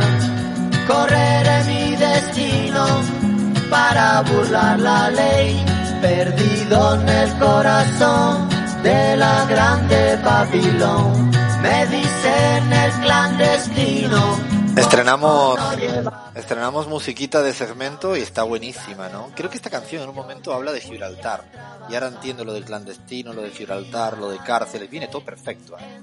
O sea, vamos a inaugurar hoy historias de cárceles. Ya amenazamos con esto hace un tiempito. Hemos ido recopilando eh, historias fantásticas. Para mí es un homenaje a un grande, un grande del periodismo español llamado Jesús Quintero, que de hecho entrevistaba en la cárcel. Y lo que más tengo ganas es de hacer en algún momento que cualquiera de nosotras y nosotros podamos saber si se termina de una pinche vez esta pandemia y podamos, podamos ir a entrevistar a alguien en la cárcel y que nos cuenten sus historias. De hecho, hay una historia fantástica de México que Chris me había contado que está para más adelantito y, y a ver, a ver si podemos hacer este tipo de conversaciones. La idea no es frivolizar la, eh, ¿no? los hechos que alguien le lleva a estar en la cárcel.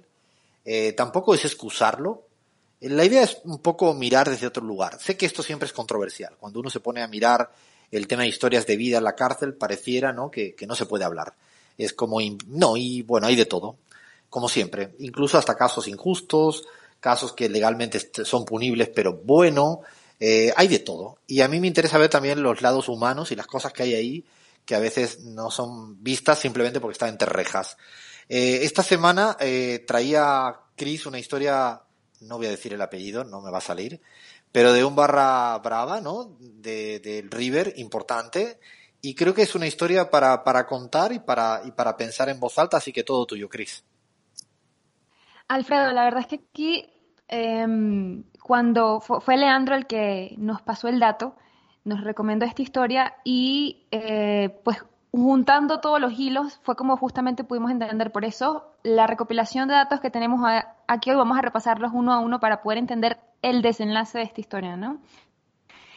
Alan Schlenker, quien era pues el jefe de los borrachos del tablón, es decir, el líder de la barra brava del River, em, que bueno, en ese entonces, por los años 2000, era, era el líder, pero ahora pues pasa sus días en uno de los peores penales, una de las peores prisiones de Argentina, se entiende, en la Rawson, con una condena eh, de prisión perpetua por instigar un homicidio a otro hincha de, de, también del River, por cierto. Así que estamos hablando de Alan Schlenker, quien es además, por ejemplo, piloto comercial de primera clase y también ingeniero agrónomo recibido de la Universidad de, los, de Buenos Aires. O sea, digo, me llama la atención por el perfil académico que dices, Chris, ¿no? Que es que estás queriendo decir que es alguien de clase educativamente alta, para dejarlo claro, ¿no? Y en términos profesionales también. Y esto, bueno, ya llama la atención para que a veces los estigmas y lo peyorativo de no, el que está en la cárcel siempre es, bueno, yo creo que aquí ya empezamos a dimensionar una variable que en la cárcel hay, pues evidentemente, de gente de todo tipo. Sí, dime, Lean.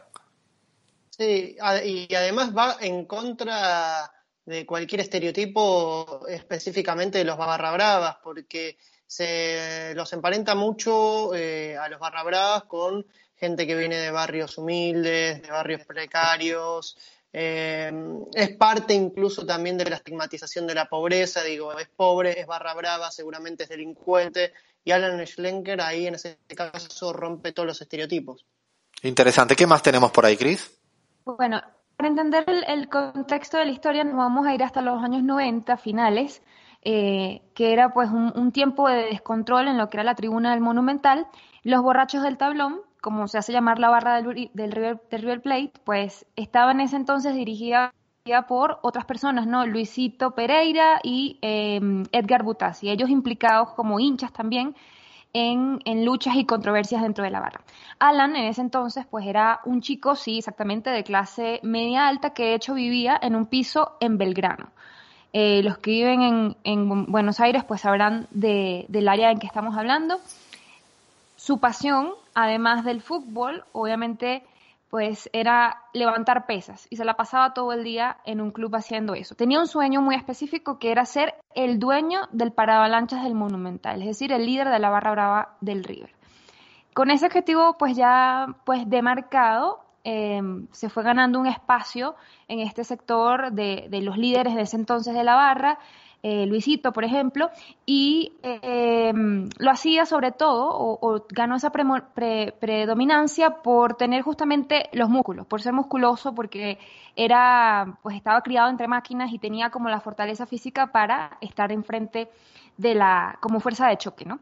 Así que eh, cuando llega ya 1996 y hay un asesinato, uno de los primeros que se presenta, de un hincha de Independiente, eh, movió el tablero, ¿no? La jefatura de la barra cambió de mando y obviamente las internas se crecieron en ese momento. Así que allí Alan vio su oportunidad de hacerse del mando y lo hizo. Desde ese, desde ese momento llega el nacimiento de los Patovicas, que fue como el grupo de, de, de hinchas que, que, como una división, ¿no? Una división interna del grupo de hinchas en, en la barra.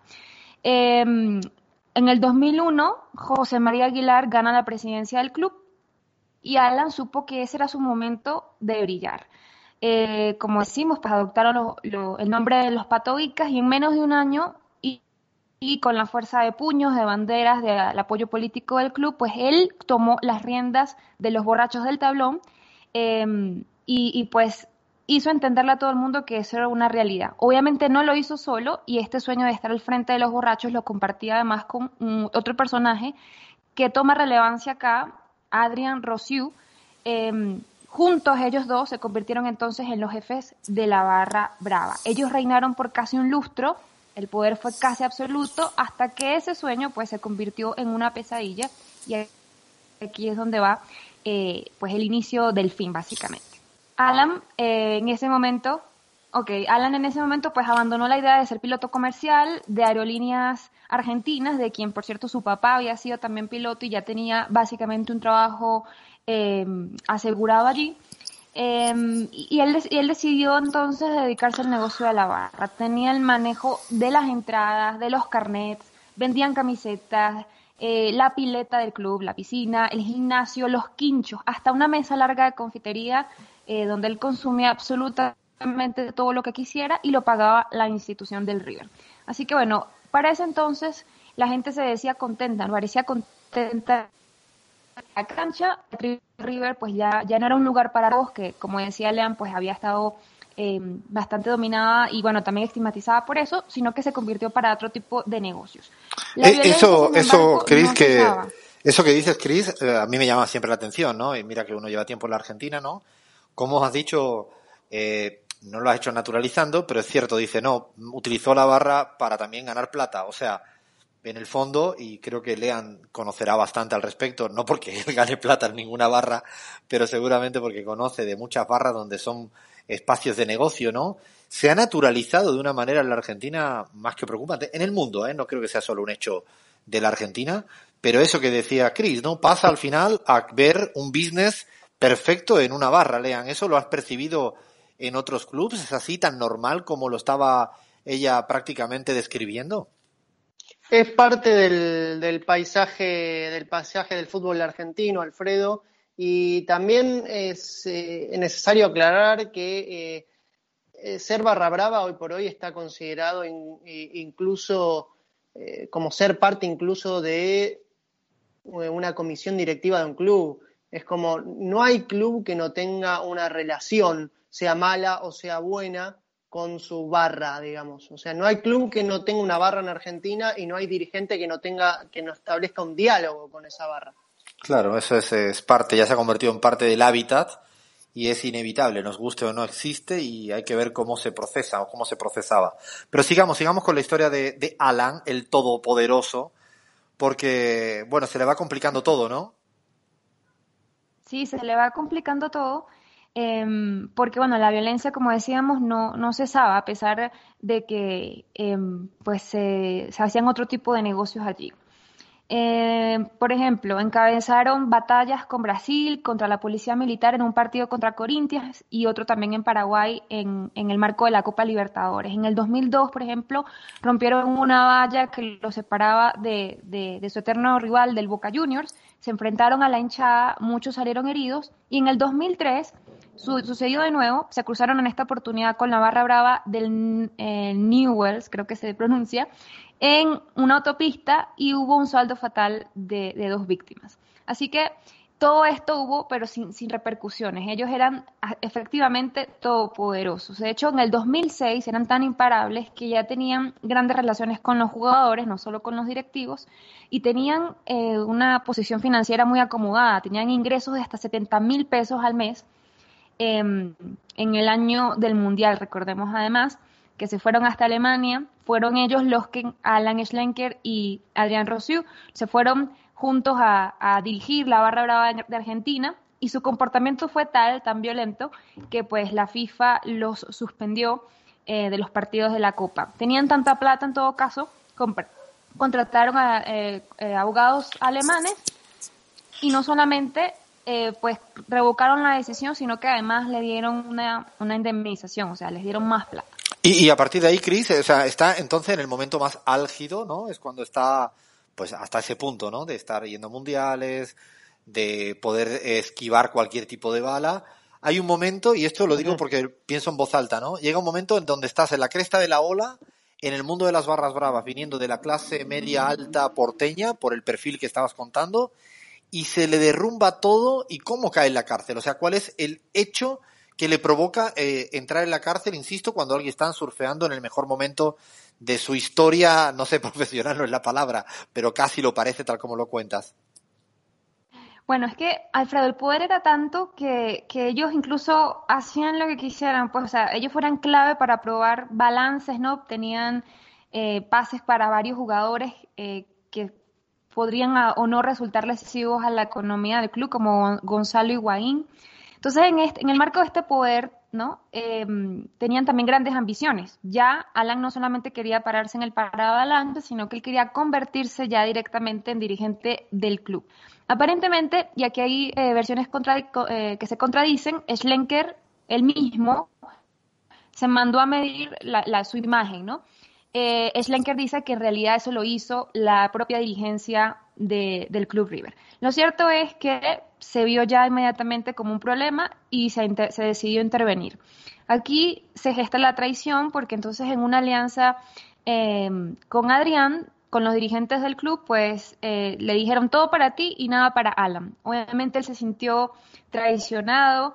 Eh, porque además le aplicaban derecho a admisión, lo paraba la policía, lo seguían a todos lados, mientras quien era su socio hasta ese momento, pues entraba y salía de la cancha sin ningún problema. Ellos eh, lo que pasó después, palabras más o menos, pues fue la guerra, ¿no? Manos a manos, eh, o con puños, o con armas de fuego, hubo una carnicería, porque eh, cada vez que habían encontronazos, pues había corría, corría sangre. la tribuna, sin embargo, aunque Alan no podía entrar a la cancha, seguía a su mando, y Adrián obviamente quería darle la vuelta. Así que del lado de los patobicas, mm, el hombre elegido para para representar a Adrián dentro de la cancha eh, del Paravalanche sería Gonzalo Acro. Lo que sigue es la historia porque Alan hoy cumplió una pena perpetua. El 9 de agosto, em, Acro fue asesinado a la salida de un gimnasio de Villa Urquiza. Alan Schlenker fue hallado culpable como autor intelectual de este asesinato y aunque él ha gritado en muchas oportunidades su inocencia, eh, el fallo fue ratificado. De hecho, también hubo un juicio muy controvertido en el medio en el que se, se le condenó a él con pruebas eh, no muy sólidas eh, a 12 años de prisión por el asesinato de un dealer, ¿no? Así que lo cierto fue que por una cosa a la otra su carrera en el River había terminado y eh, paró o terminó eh, yendo a la cárcel. O sea, imaginar, ¿no? Le, digo a toda la audiencia, a toda la gente que nos está escuchando, que imaginen cómo al final, ¿no? Alguien puede caer en la cárcel. Eh, entiendo que fue, ¿no? denunciado y seguramente luego condenado por haber participado en un crimen de, una persona, ¿no? ahí en un barrio de, de Buenos Aires. Claro, empieza con una afición, con, con una evolución, eh, y lentamente se va. Digo, lo digo así porque a veces uno cuando mira cómo alguien acaba en la cárcel, eh, o por qué está en la cárcel, cree que es un hecho puntual. Y yo siempre pienso que lo interesante es ver eh, la dinámica, el proceso en el cual se fragua una carrera que desemboca en esto. Dicho de otro modo, no fue por una decisión puntual equivocada, sino fue seguramente por la decisión de un camino equivocado, que son dos cosas bien distintas cuando uno plantea eh, cómo esta persona, que no, de clase media alta, acaba, ¿no? Quiere ser esto, hace pesas, fútbol, ¿no? Y se le, se le van llevando de un lado para otro, para otro, para otro, y acaba inculpado, nada más y nada menos que hoy en día, no sé si sigue en la cárcel, le pregunto aquí a, a Chris y a Lean, si hoy en día Alan eh, Schlenker sigue en la cárcel, que Lean. Sí, de hecho, Alfredo Alan eh, sigue reclamando su inocencia. Él eh, sigue afirmando que, fue inocente, que no tuvo nada que ver con el asesinato de Acro.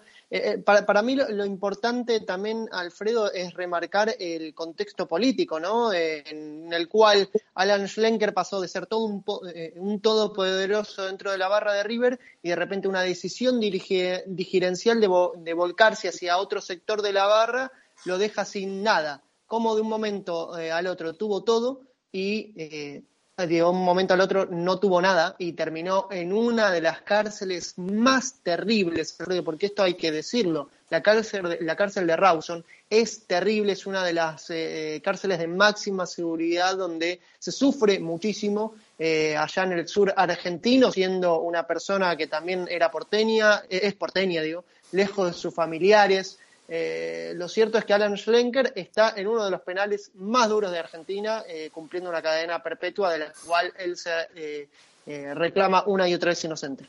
Me quedo así como en ascuas. en varias en varias oportunidades lo ha categorizado como una cárcel, como un campo, esa cárcel de Rawson como una como un campo de concentración. Em, nada más hay dos calefactores, pasa frío. Eh, crítica, ¿no? Que no se brinda ninguna rehabilitación. Eh, y además hay un dato que es que él, pues, lo trasladaron ahí, porque él realmente no inició su, condena en el, en el penal de Rawson, sino que fue en una unidad, otra unidad penitenciaria donde tenía además la posibilidad, por ejemplo, de estudiar derecho. En el 2018 lo trasladaron a esta cárcel justo antes de una entrevista con un eh, proyecto que trabaja casos por errores judiciales y eh, o sea, personas inocentes que han sido injustamente privadas de libertad. Y él dice, además, que eh, de, además de haberle violado el derecho de defensa en juicio, todo fue armado por eh, quien fue directivo de, del River, José María Aguilar. Eso es lo que Alan denuncia a la hora de, de pues, decir que él es inocente.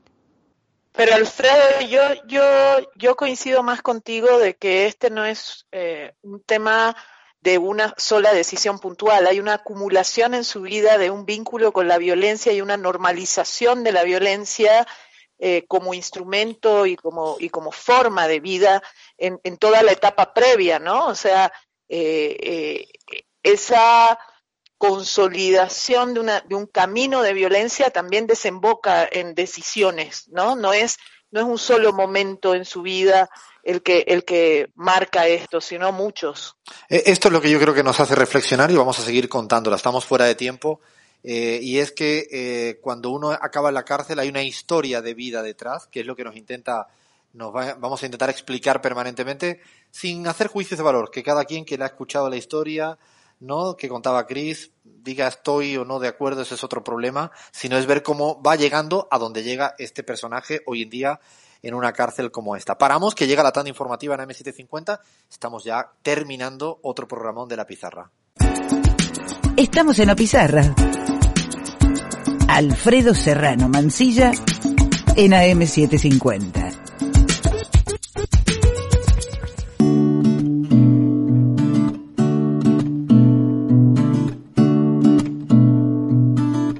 Esto es una solicitud formal a todas las emisoras que nos permiten estar al aire. Yo creo que necesitamos siete horas más, eh, mínimo, para poder contar todo lo que tenemos previsto contar. De siete a diez horas nos da. Siete a diez horas más, con dos que tenemos, estaríamos en 14 horas. Yo le digo ya a, aquí al equipo, cuando nos hacemos una maratón de esta, hasta que el cuerpo aguante, aunque la emisora deje de estar, hacemos streaming, ah, ¿no? Ahora que estamos en TikTok, podemos hacer un Twitch, fíjense cómo manejo toda la jerga, ¿no? Qué manejo de la jerga que uno empieza Eso, a tener. eso. Ey, ey, ey. Aunque tenemos el titoquero, el tiktokero eh, oficial, hoy lo hemos dejado afuera, que es nuestro Guille Olietti, nuestro provocador serial. Bueno, la semana que viene no teníamos tiempo realmente con la buena conversación, estando o no de acuerdo en todo lo que nos ha ah, no analizado Jaime Durán Barba desde su perspectiva, con su eh, visión de las cosas, pero siempre es interesante escuchar, incluso a los que uno no está en absoluto de acuerdo.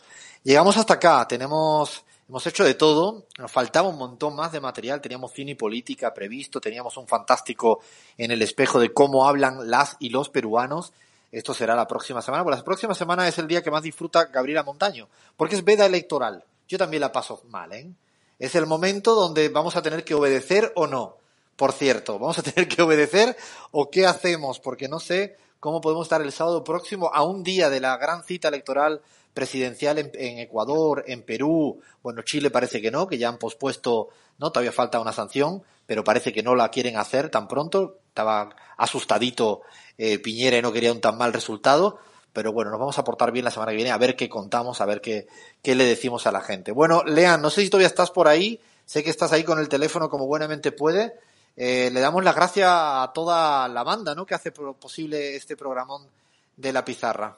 Así es, Alfredo. Agradecemos a Cintia China que estuvo en redes y en producción, al equipo de Argentina Multicolor que nos hace esos videitos tan lindos que ahora pueden ver en TikTok. Eh, síganos en TikTok como Radio eh, en La Pizarra. Agradecemos a la gente de M750, Operación Técnica Informativo eh, y eh, también a la gente de Pichincha Universal, de Patria Nueva y La Última Hora, donde también salimos al aire, como vos bien dijiste, estamos hasta en la sopa por todas partes del mundo. Esta frase no es mía, no se la puedo robar aquí a Chris, que si no me va a, no a, a demandar por plagio, por usurpación de frases, ya tenemos que... Estamos hasta la sopa, la verdad que estamos hasta en la sopa. A ver, lean, palabra que dejas escrita hoy en la, en la pizarra. ¿Qué nos dejas? Eh, chan, chan, chan, chan, chan, chan, músculo. Músculo. Bueno, está buena, suena lindo. No, no estarás hablando por nosotros, ¿no? Ni por nosotras. Bueno, Bahía, palabra que dejas No, escrita... claramente. palabra que dejas escrita en la pizarra. Bueno, yo me quedé con lo del programa de siete horas. Vamos a necesitar mucha energía y energizantes, así que bueno, vamos con energía. Energía, está buena también. Cris, palabra que dejas hoy aquí en la pizarra. Eh, se me ocurre itinerante. Ah, linda palabra. Itinerante, me gusta cómo suena.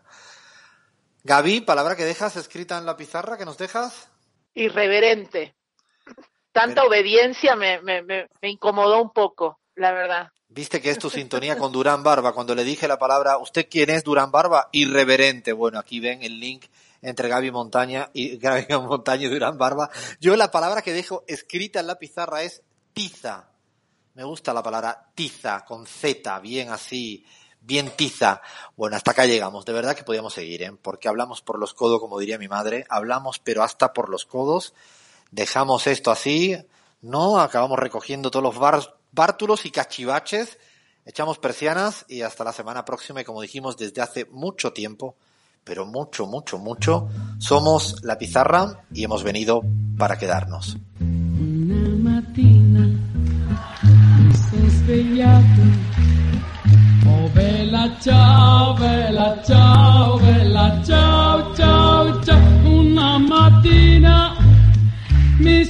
Desde cualquier lugar del mundo, La Pizarra con Alfredo Serrano Mancilla en AM750. Oh partigiano, portami via. Oh bella ciao, bella ciao, bella ciao, ciao. Oh partigiano, portami via. Che mi sento di morire. Partigiano. Oh bella ciao, bella ciao, bella ciao, ciao, ciao. E se io muoio da partigiano, tu mi devi seppellire. Segliare lassù in montagna. Oh bella ciao,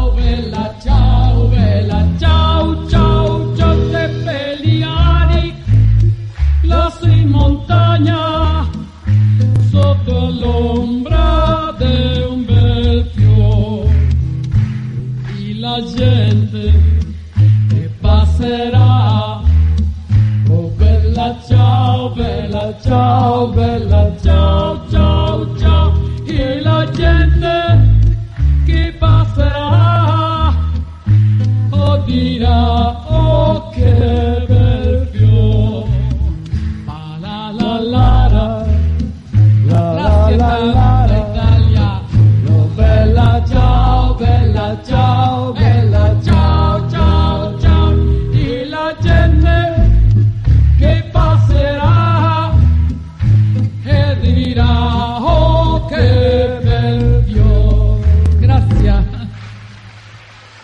cedo.